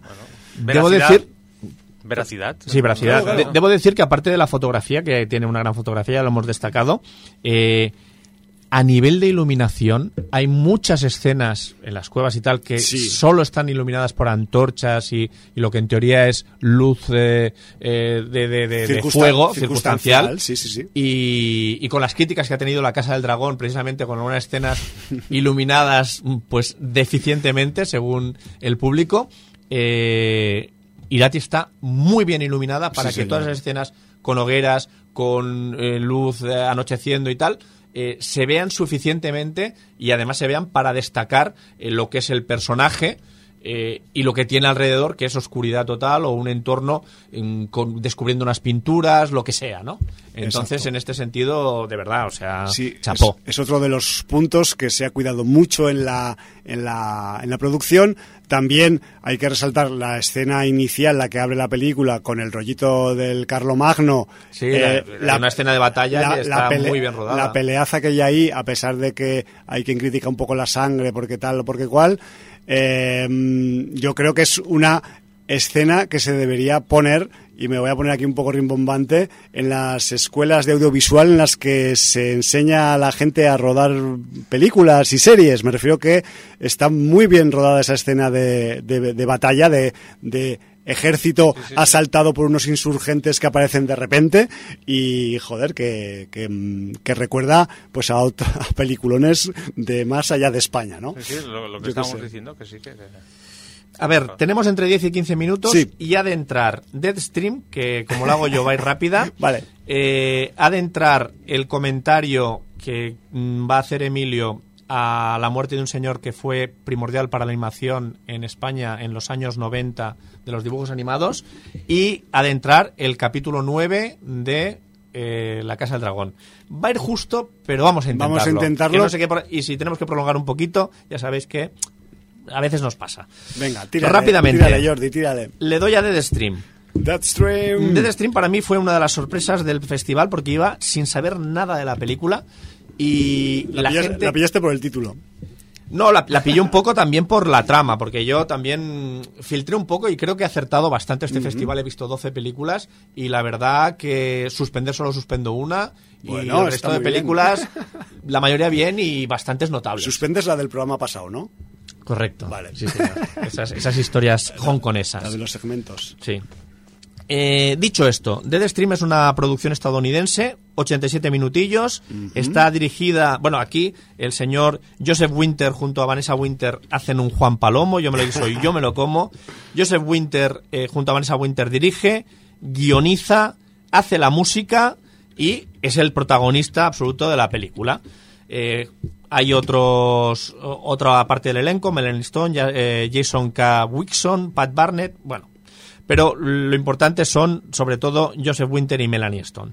Eh, ¿De qué va la película? La película es una comedia negra, tiene mucho de comedia, pero también tiene sus ratitos de susto, su tensión, y tenemos a un, a un tipo que, bueno, es el típico youtuber. En este caso no, no sé si está en YouTube, pero está en, en una plataforma tipo Twitch, que ahí no sé si se llama Live Live o una cosa así, que, que, bueno, que es donde él hace sus, sus streamings, sus directos y tiene un montón de seguidores. Entonces, la presentación de la película es él explicando lo que hace en internet y su y cómo triunfó con sus directos y tal, ¿no? Y el tío es un payaso, es el Y- típico tío que ¿Y es hace un tipo que se dedica a explorar algún lugar en concreto? no, eh, El, el tipo se, se, se dedica a hacer mamarrachadas por Vale. internet, ¿vale? Es, es un poco Jackass 2.0. Correcto. Vale. Es un jackass, sí, es, es una buena definición. Pero el tipo, que al principio no se sabe por qué, en una mamarrachada hace algo que no debe, la plataforma le suspende seis meses sin monetizar y pierde un montón de seguidores. Oh. Entonces, cuando han pasado esos seis meses de sanción, el tipo decide volver a lo grande, haciendo un stream de algo que le consiga un directo abrumador y que mucha gente le siga. Y no se le ocurre otra cosa que buscar una casa encantada y irse a pasar la noche a la casa encantada. Y encima se pone condicionantes, que dice, no os voy a defraudar, es mi vuelta, quiero recuperar los suscriptores y por lo tanto voy a poner cámaras de movimiento en todas las habitaciones que voy a seguir con una tablet, yo me voy a hacer fuerte en una habitación de la casa, la que encuentre para montar mi, mi aparato allí, voy a llevar dos cámaras, una en la cabeza y otra con un palo de selfie, y eh, prometo que cualquier incidencia que haya en cualquiera de las cámaras de la casa no me voy a acojonar, sino que la voy a ir a investigar. Cualquier ruido, cualquier activación, cualquier cosa que pueda pasar. Entonces, bueno, esa es la premisa. Bueno. No, no se ha de contar más. Eso y un paquete de pañales. A partir de ahí, la película, a ver, no paran de pasar cosas. Es muy divertida, muy entretenida. Yo no sé si fue el marco del festival o tal. Me lo pasé muy bien. Toda la gente que tenemos alrededor nos lo pasamos muy bien. Eh, no esperábamos nada. No para de tener acción, sustos, mm, torcidas de culo, aunque algunas te las puedes esperar. Eh, la interacción con el chat también de, de lo que te va diciendo la peña, Claro, claro. va comentando en el, en el directo también eh, es, es bastante hilarante. Y yo la recomiendo absolutamente. No me voy a extender porque eh, tenemos que comentar otras cosas, pero sí que Emilio, que también la ha visto, no estaba de acuerdo con mi opinión y quiero que también diga la suya. No, simplemente que no entro en la, en la historia, simplemente decir que el protagonista no me cae en gracia, con lo Claro, cual... si, si- no te hace- cae en gracia el protagonista, estás muerto. insufrible Estás muerto y- porque la película es él. Y en este caso, eh, mal que me pese, tengo que darle la razón a Francisco, que el fan footage de este tipo de, de- de filmación no me, no me, no, Claro. no me acaba de convencer. Debo decir que tampoco es un phone footage porque no es una grabación encontrada, ¿vale? Bueno, como se Pero llame. sí que Es es, un live stream. Exacto, ¿no? es un live stream, ¿vale? Entonces, bueno, mm, para mí la película da mucho juego, es directamente heredera de la saga Evil Dead, sobre todo de Terroríficamente Muertos, porque para mí Evil Dead no es una película que quiera hacer gracia a propósito, y en cambio Terroríficamente Muertos sí que es una película que busca hacer gracia a propósito.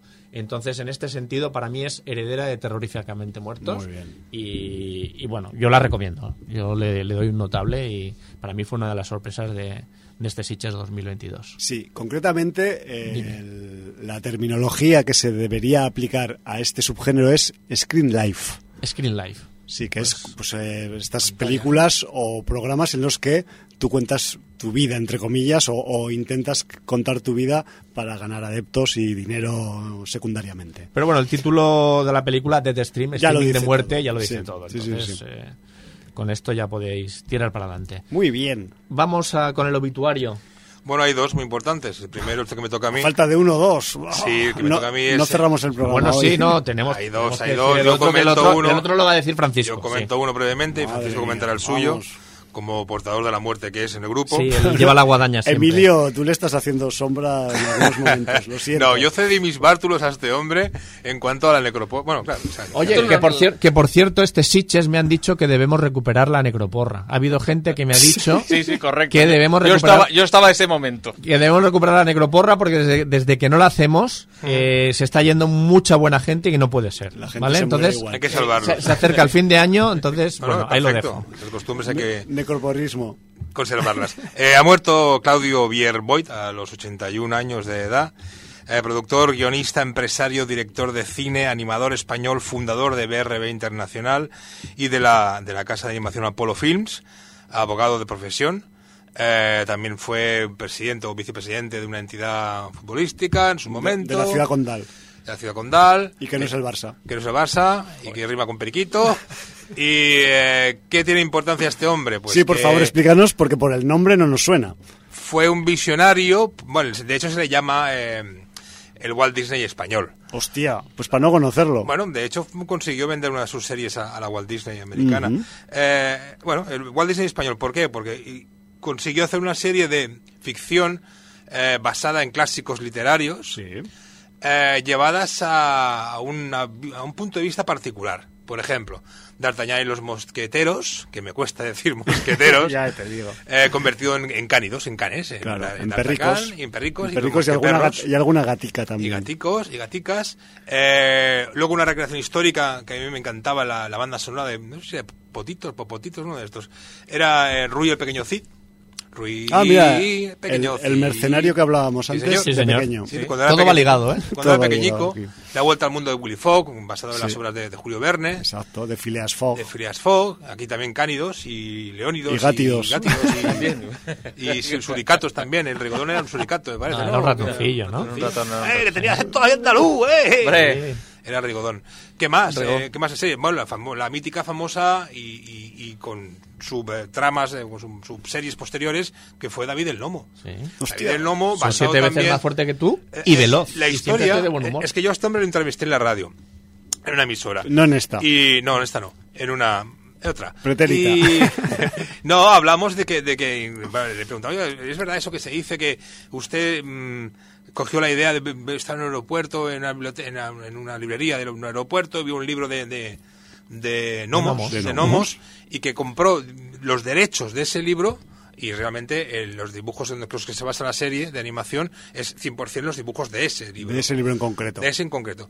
Y que compró los derechos y que de hizo, pues, de, de David el Gnomo, luego la llamada de los gnomos, que si el, que si el juez Klaus, que si la, la pata Nicole y, y la y la madre que las trajo. Y los trolls. Y los, Y los trolls, trolls y los con trolls el- sobre todo. con el moco colgando. Con moco total. Hombre, Cierto, un amigo que, tenía- que le regalaron el muñeco. Bueno, toda una serie de, de serie de, de- de animación que daban en la primera eh, cadena de televisión española en los años En los 80s. 60s. 80, 80. 70 no creo, ¿eh? No. 80 No, 80, Has dicho 80, sí, 80. sí. Ah, 80. Todos son 80. Sí, Franja de los 70s no te puedo 80 decir. y que bueno, que luego eh, se fue modernizando. Uti- Entró el 3D dentro de la, de la compañía, de BRB Internacional, hizo los Soberni, hizo una serie de, de, animaciones más modernas que ya no la tradicional. Recordemos que era de los años 80, tiraban de compañías japonesas a, a la imagen y semejanza de, de Toei. Sí, sí, sí. eh, que funcionaba porque era el tipo de anime que, que... O sea, aquí no se hacía una mierda, se hacía No, todo allí. pero te digo una cosa, es que Dime. BRB, antes de empezar a hacer sus producciones propias, Hmm. distribuyó en España Mazinger Z, La Pantera Rosa, La Abeja Claro. Maya o Vicky el Vikingo. Claro, igual que Romagosa, claro. igual que Roma- Ellos empezaron distribuyendo y luego haciendo. Claro, Claudio Bierboyd, eh, al igual que hizo el señor Romagosa, que era otro gran eh, licenciador de, cosas en España, eh, fue un visionario, un pionero en, en- en- en- traer todas esas licencias a, España. Eh, y que luego hizo su propio empresa, es decir, luego bueno, Claro. cultivó y hizo sus Y luego devolvió la pelota, porque yo recuerdo que tanto en eh, Willy Fogg como David el Gnomo, Claro, los- como, como D'Artagnan, todas esas se vendieron por ahí fuera Claro. que flipas Es también. sección del estilo japonés, el Ajá. estilo de manga, no, ahí de manga, perdón, de anime, de anime de la época, tipo Marco, tipo eh, Heidi, etcétera, etcétera, sí, sí. supo conectar con algo global Claro. que no fuera mm, Cruz Delgado, Localista, con, sí. localista en- con Don Quijote de la Mancha o los Totamúsicos, Eh, eh, y que fuera un Sí, lo más de- localista o- o que hizo o lo- Ruiz, sí. o lo fruitis. sí, sí, sí. Vale, entonces consiguió que tuviera una calidad un- de producción y, y de, y de imagen y de, sobre todo de merchandising. También, al ser un licenciador de, de- un señor de, que vendió licencias, eh, todas sus series tenían un merchandising brutal. Brutal, En sí. nuestra época, el mayor concesionario de licencias en aquel momento fue Danone que sacaba con sus productos de alimenticios eh, cualquiera de las series, de hecho todo el mundo tenemos en casa los ahumes de cromos de Danone, de todos y cada una de esas series de, de RB Nos Internacional comíamos los putos yogures por los cromos. por los cromos, etcétera. claro. Así, así tenemos los huesos, por los cromos. Así tiene la vista Francisco por los cromos. Pero bueno. Es Y por a- otra cosa, ¿eh? Hasta aquí, ya, ya. Eh, yo creo que hasta aquí este pequeño obituario. Una, un pequeño apunte. Muy interesante. eh, que es el típico de, de- de mí, de mi persona. Yo estuve a punto de, trabajar en BRB Internacional. ah, hombre, por favor. Porque no me jodas. lo, lo entrevisté en esa emisora de radio. Sí, sí, sí. Años más tarde, cuando ya nació mi hija, este hombre hizo una, en el Teatro del Paralelo, aquí al lado, hizo una, creó una, una, una obra teatral musical con las bandas sonoras de sus eh, series de animación, sí, sí. que digamos que era Mocedades, era la, la que más conocida de todas, el grupo Mocedades, que hizo un montón de, de canciones. Eh, hizo, creo que se llamaba Sábado por la tarde, el espectáculo o algo así, que era un compendio de, de venga chicos, vamos a cantar, no sé qué, y una especie de cantajuegos cantajuegos con las- con las sí, canciones sí. de esta gente, ¿vale? Y fuimos a, nos invitó a la, a la, a la inauguración. Yo fui con mi mujer y con mi hija y los de la radio. Eh, y bueno, a- antes de entrar a la función, estuve hablando un rato con él, tal y que cual, y le dije, yo, mira, recientemente he perdido el, el trabajo en el que he estado trabajando toda mi vida, durante 15 años, mi vocación es ser dibujante, eh, me encantaría, y dice, ningún problema, sacó de la cartera una tarjeta de oro, dorada, de oro, perdón, dorada, Claudio Berboy, director general de Breve Internacional, me dice, coge esa tarjeta y te presentas en tal dirección, que te haremos unas pruebas de acceso. Vale, entonces, ¿creéis que con la Blanca fue a hacer las pruebas de acceso? Pues no. Aquí vas a estar. Pues no, Con no, no. nosotros. No, no, dejé pasar el tren. Hostia, Y eso, tío. Y me Es- conservo la tarjetita. ese, Esas, ¿eh? esas se presentan una vez en la vida y no más, ¿eh? Bueno, pero bueno, yo creo que mejor lo hubiera hundido, creo. Bueno, hundido ¿quién, de quién- internacional. quién sabe? ¿Quién sabe? Yo, yo- Pero bueno, hasta aquí la anécdota de esta muerte tan sentida que es el Claudio Bierboyd, con sus dibujos magníficos, sus bandas son las estupendas que no sabemos todos a grito pelado, cantarlas. Y ahora doy paso, cedo los bártulos al, al necrófago segundo mayor. de la Tenemos, mesa. tenemos a, a la, a la Por actriz, a la actriz que, que es mundialmente conocida por ser la, la más gafe de, de todo el mundo, que es, ah, fue Angela Lansbury, que vivía en el pueblo donde más tasa de fallecimiento por habitante había. Y además, Crow, la y además típica frase- no muertes naturales. No, además nunca, la no, típica por frase tiene más peligro que una visita de Bueno, Angela Lansbury. Exacto. Entonces Angela Lansbury, pues bueno, aparte de, de ese papel, pues ah, yo la quiero destacar, aparte de una película que se hizo poco después del, del éxito de Mary Poppins, que fue que aquí se tituló La bruja novata, cuyo título Brutal. no tenía nada que ver, pero que, que seguía la, esa estela de, de- de juntar cosas de... Yo fue una de las eh, una de las primeras eh, películas junto a, a, como bien has dicho, Mary Poppins en juntar animación con personajes reales y, y a mí me parece, o sea, de hecho yo soy más de la Bruja Novata que de Mary Poppins. Más aunque todo el Mary tema de la, de, la, de la guerra, porque está, Sí, está, sí, está sí. metida en la, en la, Sí, sí, creo que la Segunda eh, Guerra, ¿no? En, Es, en la Segunda Guerra Mundial y ella defendiendo a Inglaterra. Y además con unos adolescentes, una cama que gracias a la bola que atornillas en la pata de la cama de la parte de arriba Sí, señor. permite viajar y un partido de fútbol en una isla Exacto, entre animales mítico, mítico. o sea, mítico, exacto. Y esa película la Vale. vi en el cine y me pareció sublime. Y luego tiene también una película mítica de los años 80 que se llama En compañía de lobos. Sí, señor. Que además estuvo protagonizada por otro que recientemente nos dejó, que fue el David Warner. Sí, La película- Pero y una- luego también quisiera una, destacar... una brutalidad de película en compañía de lobos, ¿eh? Sobre Brutal, todo adap- brutal. adaptación perversa de un, sí. de un clásico infantil. Eh, Sí, sí, sí, sí. En no, fin. Está, está muy bien. Y luego mm, destacaría también eh, que ella fue la, la que participó en el estreno, de, en su momento, del musical Sweeney Todd. En los años 70 fue ella la que, la que hizo el personaje femenino, de que cualquiera que haya visto esa obra de teatro o la película de, del, del Johnny Depp, pues eh, sabe de, de- de que esos dos personajes, cada uno de que se ocupa de, de la franquicia que podía haber sido una maravilla en Londres. o sea, Es que ella, ella cantaba y Sí, debo sí. decir que Bueno. otro de sus papeles es la, la señora Potts, la, de- la tetera, que tiene la canción Exacto. principal de La Bella y la Bestia. Eh, correcto. Bueno, y la fisonomía de Tetera era la misma cara que ella también. Y debo decir, esto, esto es muy friki, pero no puedo dejarlo pasar, eh, que es que mis queridos chanantes eh, tenían la miniserie animada dentro de la hora chanante de los Clamstein, donde Angela Lansbury era parte de la familia Clamstein. Esto sé que es muy friki, pero que, ahí lo dejo. Perfecto, pues ya está. Qué grande. Qué grandes eran. Bueno, eh, Mítica por la, por la serie de esa, ha escrito un Sí, crimen ha escrito y un la, crimen y la que a sí, ver, a ver, es, eh, hizo mucha televisión también, o sea, tiene, tiene esos, esos eh, Ojo, digamos, perdón, y quería una cosa. por favor. no sí, quería que se me escapara. sí, no, también es muy importante. pa- pararos muy importante. paren las máquinas. Estuvo, eh, aparte de- del tema de cinematográfico, además empezó en los años 40 incluso, o 40 y 50. en- solo un detalle curioso. Su hija, una- o sea, una de sus hijas, no sé si tuvo más, estuvo muy ligada, porque estuvo metida en la secta de un tal Charles Manson a finales de los años 60. Más sin audiencia no puede ser esta mujer. Hombre, por favor. Una brutalidad eso, esa noticia. Bueno, eh, simplemente, o sea, se le conoce por dos o tres papeles importantes en la televisión, pero si veis el currículum de sus intervenciones televisivas, o sea, os caéis para atrás, ha estado en todas las clásicas británicas y algunas estadounidenses, y joder, que ateso- atesora... Y produjo muchas, muchas series de televisión de los años 70, Ujú. muy conocidas. Ella era una de las productoras, ¿eh? O sea, cuidado, ¿eh? Que no, no solo se interpretar, sino que la mujer está, y luego, lógicamente con el personaje este, o sea, ya lo dijo que fue, hizo la serie de televisión esta para ganar dinero. Yo, yo quería destacar dos cosas que no quería que se me olvidaran y casi se me olvidan, eh, que es que el papel en Se ha escrito un crimen viene a raíz de, de su interpretación del personaje de Agatha Christie y de Miss Marcel en Miss películas como Muerte en el Nilo. No, e- ella salió en El espejo roto. Es donde hace el papel de Miss Marvel. Yo creo que No, salió no, en Muerte no. en el Nilo. Muerte de en el Nilo es de no Hércules Poirot. ¿eh?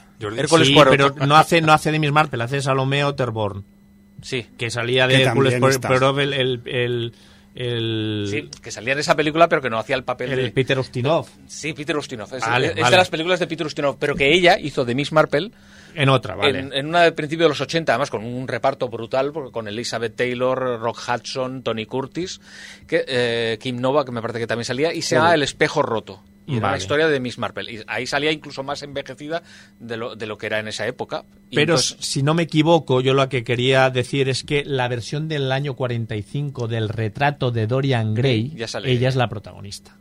Que además me parece una película impresionante, en blanco y negro. Yo la vi muy pequeñito, con 10 o 12 años, Y, y la escena de cuando descubre el retrato que tiene el guardado me, me, me dejó, pero absolutamente. Yo la vi en con lo- en- en mis pesadillas. mis terrores cuatro o favoritos, vi cinco. Seguramente la vi en mis terrores favoritos. Y me dejó cuatro o cinco noches sin dormir. O sea, mira que he visto vampiros, hombres lobo, Frankenstein, momias, lo que quieras. Emilio. Y el retrato de Dorian Gray a mí me caló, pero súper, súper profundo. Muy bien. Pues, ¿os parece que nos vayamos? Sí, nos vamos a la Casa Sí. de Dragón porque hemos dicho Poniente. eh, 15 minutos y como Bueno. estamos como una chota, pues House eso. of the Dragon, capítulo 9, eh, The Green Council, el Consejo Verde, que se han vuelto eh, ecologistas en desembarco. No, es que, eh, pues tras ¿No han los- usado el fuego valirio? tra- No, tampoco. tampoco. Es que tras los acontecimientos del final del capítulo 8, pues toca eh, algunas, algunas mm, formas de gobierno que hay en Poniente. Y estoy, ya empiezo pues eh, mm, circunvalando el spoiler. Este capítulo 9 es, bajo mi punto de vista, un maravilloso capítulo que nos lleva y retrotrae a lo mejor de la serie madre, Juego de Tronos, Game of Thrones, como es la condición humana y además eh, en un capítulo en el que, si exceptuamos el final, no hay muchos fuegos artificiales, sino muchos diálogos. Y tensión. Y tensión. Yo, yo, tu- yo estuve todo el capítulo... Y con ah, las pero- palabras que salen de unos y de otras, de esas boquitas de piñón que hay Y en la serie, pues se montan un capitulazo que a mí, o sea, me, o sea estuve agarrado al sofá Es que la te hora digo entera. una cosa, las dos, las dos personajes más protagonistas de ese capítulo no salen. Claro. Están en elipsis, que se dice, ¿no? En elipsis narrativa. Sí. Sí, sí. Pues em, no sé qué habéis pensado de la princesa Rhaenys, si Rhaenys, si se pronuncia así un poco en inglés, si ha pesado mucho o poco a lo largo de estos capítulos que llevamos ahora, pero en este capítulo 9 pues eh, la vemos brillar, por decirlo de una forma metafórica. Y junto a ella, pues la reina Alicent, pues también mm, nos aporta eh, la otra parte de la diversión que ofrece todo el capítulo. Digamos que, exceptuando algunas idas y venidas con algunos personajes masculinos, son estas dos señoras las que nos mm, ofrecen toda esa diversión de toboganes de subir y bajar que nos aporta el capítulo. Emilio me mira como si estuviera hablando de una, una película atento. extraña. No, estoy escuchando atento. vale, vale. ¿Tú no has visto el capítulo? Lo que para mí es un aburrimiento de una hora y media. Vale, vale, bueno. vale. Por eso es, a eso me refiero, que si tienes que mm, pues, No, sopesar mi opinión, por favor, sopesarla, que, que a eso hemos venido, ¿eh? También, majo. Y, y bueno, y luego también, otra de las cosas importantes que yo creo que tiene este The Green Council es que de nuevo vemos las aptitudes y las actitudes del príncipe Aemond, acabado en D, y que mm, yo qué sé, si lo comparamos con su hermano, pues es que ya lo decíamos en anteriores eh, capítulos, El o sea, capítulo anterior se veía no hay, no hay, No hay color. no hay color, no hay comparación, pasa lo mismo que con, con otros dos personajes de la misma familia que son, digamos, del, ya. que, son también hermanos y que justamente el hermano pequeño es el que si, si, si le hubieran dejado o le hubieran soltado sí, sí, la sí. cuerda hace ya muchos Bueno, años lo puedes liado- decir, es lo mismo que pasa con Daemon y Viserys. Exacto. O sea, que si no le hubiera tenido la cuerda atada durante bastante mm, tiempo, mm, o, o lo hubiera dejado, o lo- no lo hubiera mandado donde lo mando, o sea, hace ya tiempo que ya la había liado. O sea, y es así, ¿eh? O sea, estos dos hermanos son. Sí, sí, sí. O sea, uno. eh, Parece que siguen la tradición Targaryen. Sí, sí. Es un poco de este rollo. Está allí, pero no, no, no quisiera estar, y el otro no está, pero joder, si quiere estar. Joder, quiere estar más que el otro. Pero sí, aquí todo lo que tenemos es una, un entramado de traiciones y, y de lo que se ha ido gestando.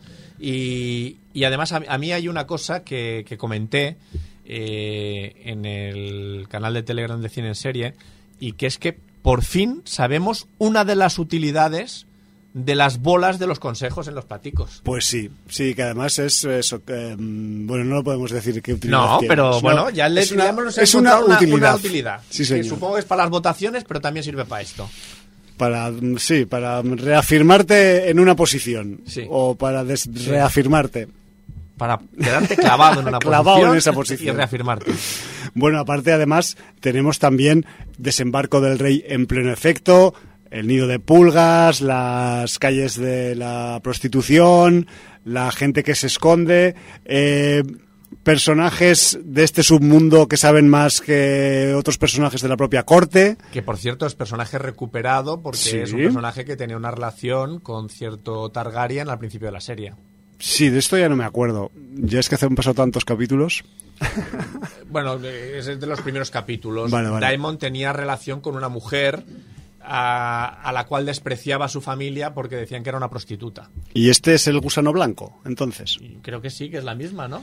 Pues no estoy yo muy seguro. Puede No, que sí, ¿eh? Yo diría que sí, pero bueno. Vale, vale. Pero bueno, como también... eh, Como también sale la al palabra, principio- también sale cierta palabra de, de cierto octópodo llamado araña, también por ahí. O sea, Un homenaje a Varys, ¿no? hombre, por favor. Un poco. Un poco. Hombre, un, un- un poco. un homenaje en tiempos pretéritos, ¿no? Claro, antes de que existiera, mucho antes de que existiera el personaje de Varys. O igual eh, él era una especie como de... de- seguía la tradición de... de- Claro, claro. Correcto, él tenía Esa- sus pajaritos. Bueno, es que claro, que el- sí, exacto, sí. Es, que, es que es que desembarco del rey, aquí, además aquí se ha podido ver mucho más de desembarco del rey Que en muchos otros que en capítulos. muchos otros capítulos, sí, sí. eh, tanto de la- esta como de la otra temporada, se ha visto se ha visto el ambiente de esa... Y por cierto, sabíamos que teníamos un personaje mezquino, enrevesado, el meñique de esta casa de los Sí. dragones. ¿Puedes decir el nombre o es demasiado ya? decir? Es que no quiero decir el nombre Vale, no lo porque es que me ha sorprendido que en este capítulo hemos tenido una filia que comparte con el señor eh, Quentin Tarantino, por ejemplo, Por ejemplo. que comparte con muchos hombres, pero que en este caso mm, hemos entendido un poco más de la relación de información a cambio de qué. Pues de algo. De servicios. Sí, La llamarlo de alguna manera. La información puede ser un servicio que se paga con otro servicio. Con otro servicio y que ese servicio va más a medida que das más información. Claro. Y que incluso te permite llegar muy alto Sí, sí, con sí. ese O sea, y, y curiosamente, qué bestia, eh, qué bestia que es. eh, esa escena eh, ha consternado a mucha gente que la ah, ha visto. sí. Sí, Pues es súper blanca dentro de lo sucio que puede ser el sexo en general. a ver, es una filia, claro, como pero cualquier dentro de filia. las filias me parece que es una filia bastante inocente. Pues no sí, es, es, de las más eh, inocuas. Inocuas, sí, sí, de pero, forma. pero bueno, pues eh, ha habido un montón de comentarios y que, que ha parecido algo perverso. Vale, pues Bueno, dejo. a ver, es una filia, pues como todas las filias, yo qué sé, si es una, va a ser una filia que no es perversa, pues vaya filia de mierda, ¿no? Qué sé. En fin, Bueno, como, como hablaban en Pulp Fiction, un masaje es un masaje... Eh, pues, Claro. si pillas que le están haciendo un masaje a tu mujer, ¿cómo te lo tomas? Exacto. ¿Sales por la ventana o sales por la puerta? Exacto. Entonces, Sí, sí. bueno, yo qué sé, en Bueno. fin. Pero bueno, sí, eh, aparte, este, evidentemente, es, la, es el preámbulo al capítulo 10. Esto se acaba ya. Sí. Y lo que es la parte final final del capítulo, o sea, a ver, eh, yo no sabía realmente, o sea, porque yo andaba viendo el capítulo y digo, esto, esto está empezando a hervir, esto, esto, cómo va, cómo va, cómo va a acabar esto, cómo va. Lo que es la palabra tensión el, es que yo... el vapor, el vapor generado con la, con, con el hervir, ¿para dónde va a salir, no? Y, y sale por donde sale. No sé si a vosotros os habrá pillado de sorpresa. Yo no me lo esperaba. No, no, a mí- yo no me lo esperaba No sé, en absoluto. espe- esperaba quizás alguna otra cosa, pero esa no. Pero también te digo una cosa. Yo soy de los que ha lamentado que el capítulo no acabara con una palabra. Ahí lo dejo. Ya, ya, ya. Y no quien es la que diremos de aquí un rato. Y quien ha visto el capítulo me entiende perfectamente. Pues sí. Pero ¿sabes qué pasa? Que si se hubiera acabado con esa palabra, no, no, claro. Es- que sí, que sí. hubiera- no, quizás- no, no demos más datos. quizás no porque- hacía falta que Incluso- hubiera capítulo 10. Incluso hasta se, se habría hablado de esto, se habría hablado en la época de... Claro, claro, de no, las- no. estaría en los libros de historia, ¿no, Exacto. Sí, Francisco? sí. O sea, Bueno. era, era difícil de justificar que se pronunciara Sí. esa palabra, pero eso no quita el deseo. No, pero ¿sabes qué pasa? Yo esto lo estaba reflexionando también después, porque claro, después de ver un capítulo como este, no haces más que hablar. Aunque tengas una pared al lado, hablas con la pared, con un muñeco, con tu pareja, con lo que toque, ¿no? Y claro, eh, la, el primer sentimiento, la primera mm, impulso que te, que te da, si tú protagonizas esa última escena, como la protagoniza quien la protagoniza, es decirlo, Hombre. eso.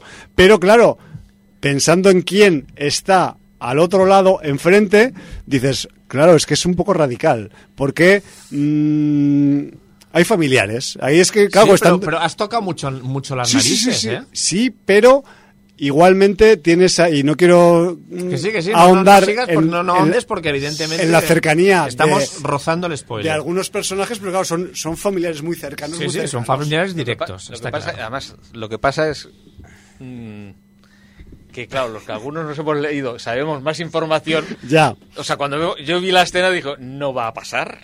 ya, Pues ya está. Y no, pa- y no pasó. Pero ¿Que que- lo va a lamentar? Sí. Ah, bueno, eso Mucho. mira, eso, pues mira, eso. No sé cuánto va a tardar en darse cuenta, pero, va, pero Lo va a lamentar. lo va a lamentar. Bueno, es lo que tiene el Juego de Tronos, que a veces hay que ser eh, mano firme y que no te debe temblar ni siquiera aunque tengas familiares cercanos cerca. Y como he oído En yo fin. hoy, que se ve que en cierta partida de ajedrez que se ha jugado hoy, hasta, el- hasta uno, que presumiblemente se ve que dicen que se hace trampas, le han cogido el rey y le han sacado la, la cruz para ver si tenía alguna cosa, algún tipo de, de cosa que le, que le diera Que información. le daba información del contrario. Imagínate, ¿eh? o sea, coger el- o sea, estar en una partida de ajedrez, o sea, una partida seria, Sí, sí, sí, cogerle el rey a él campeonato y hacer del así mundo. con la cruz para ver si es que hay un, un chip o algo. Cuidado, hay que hay un, poco de psicosis. ¿eh? Bueno, No, no. eh, ya os imagináis que estamos fuera de tiempo, fuera ya. no, No, fuerísima, fuerísima. que nos eh, acercamos al registro de, de tiempo al que no queremos llegar nunca. Nunca. Pero bueno, cuando se junta la Claro, pandilla, claro, y, hay que juntar a la banda. y, ten- y tenemos que, que despedirnos, que es que esa es otra sí, cuestión, sí. que yo despedía rápidamente y ponía una canción, pero es que claro, no hemos elegido con qué canción nos despedimos, guapos. Va. Entonces, eh, yo aquí tengo un buscador de canciones, Ajá. tengo que teclear algo, me da igual lo que digáis, no voy a poner ninguna resistencia. Acabemos el programa Mira, de te, una lo forma digo, te digna. lo digo claro. Te lo O, digo, o te lo metes, o metes los mosqueperros Bueno, vamos. o metes Se ha escrito un crimen, la sintonía de inicial. Tú, tú elige, que ya sé lo que vas a elegir. Apuestas, es- se ha escrito un crimen, si murder, si murder, si brote, Murder, wrote. murder, si brote. Bueno, pues ¿Ya la tienes elegida? ya está elegida. No sé, no sé quién habrá acertado. No he escuchado lo que habéis dicho. Ardua decisión, sí, Eh, Me salen otras cosas con la búsqueda que no era lo que quería, pero voy a pasar de las canciones de música jamaicana Ajá. que se llaman como lo que yo he tecleado y nos vamos por donde hemos venido. Eh, no sin antes, eh, pues despedirnos como nos despedimos en Sin Audiencia, que es de la siguiente forma. Morgulis. ¿no? Motherfuckers. Motherfuckers del crimen. La barbacoa. Bar-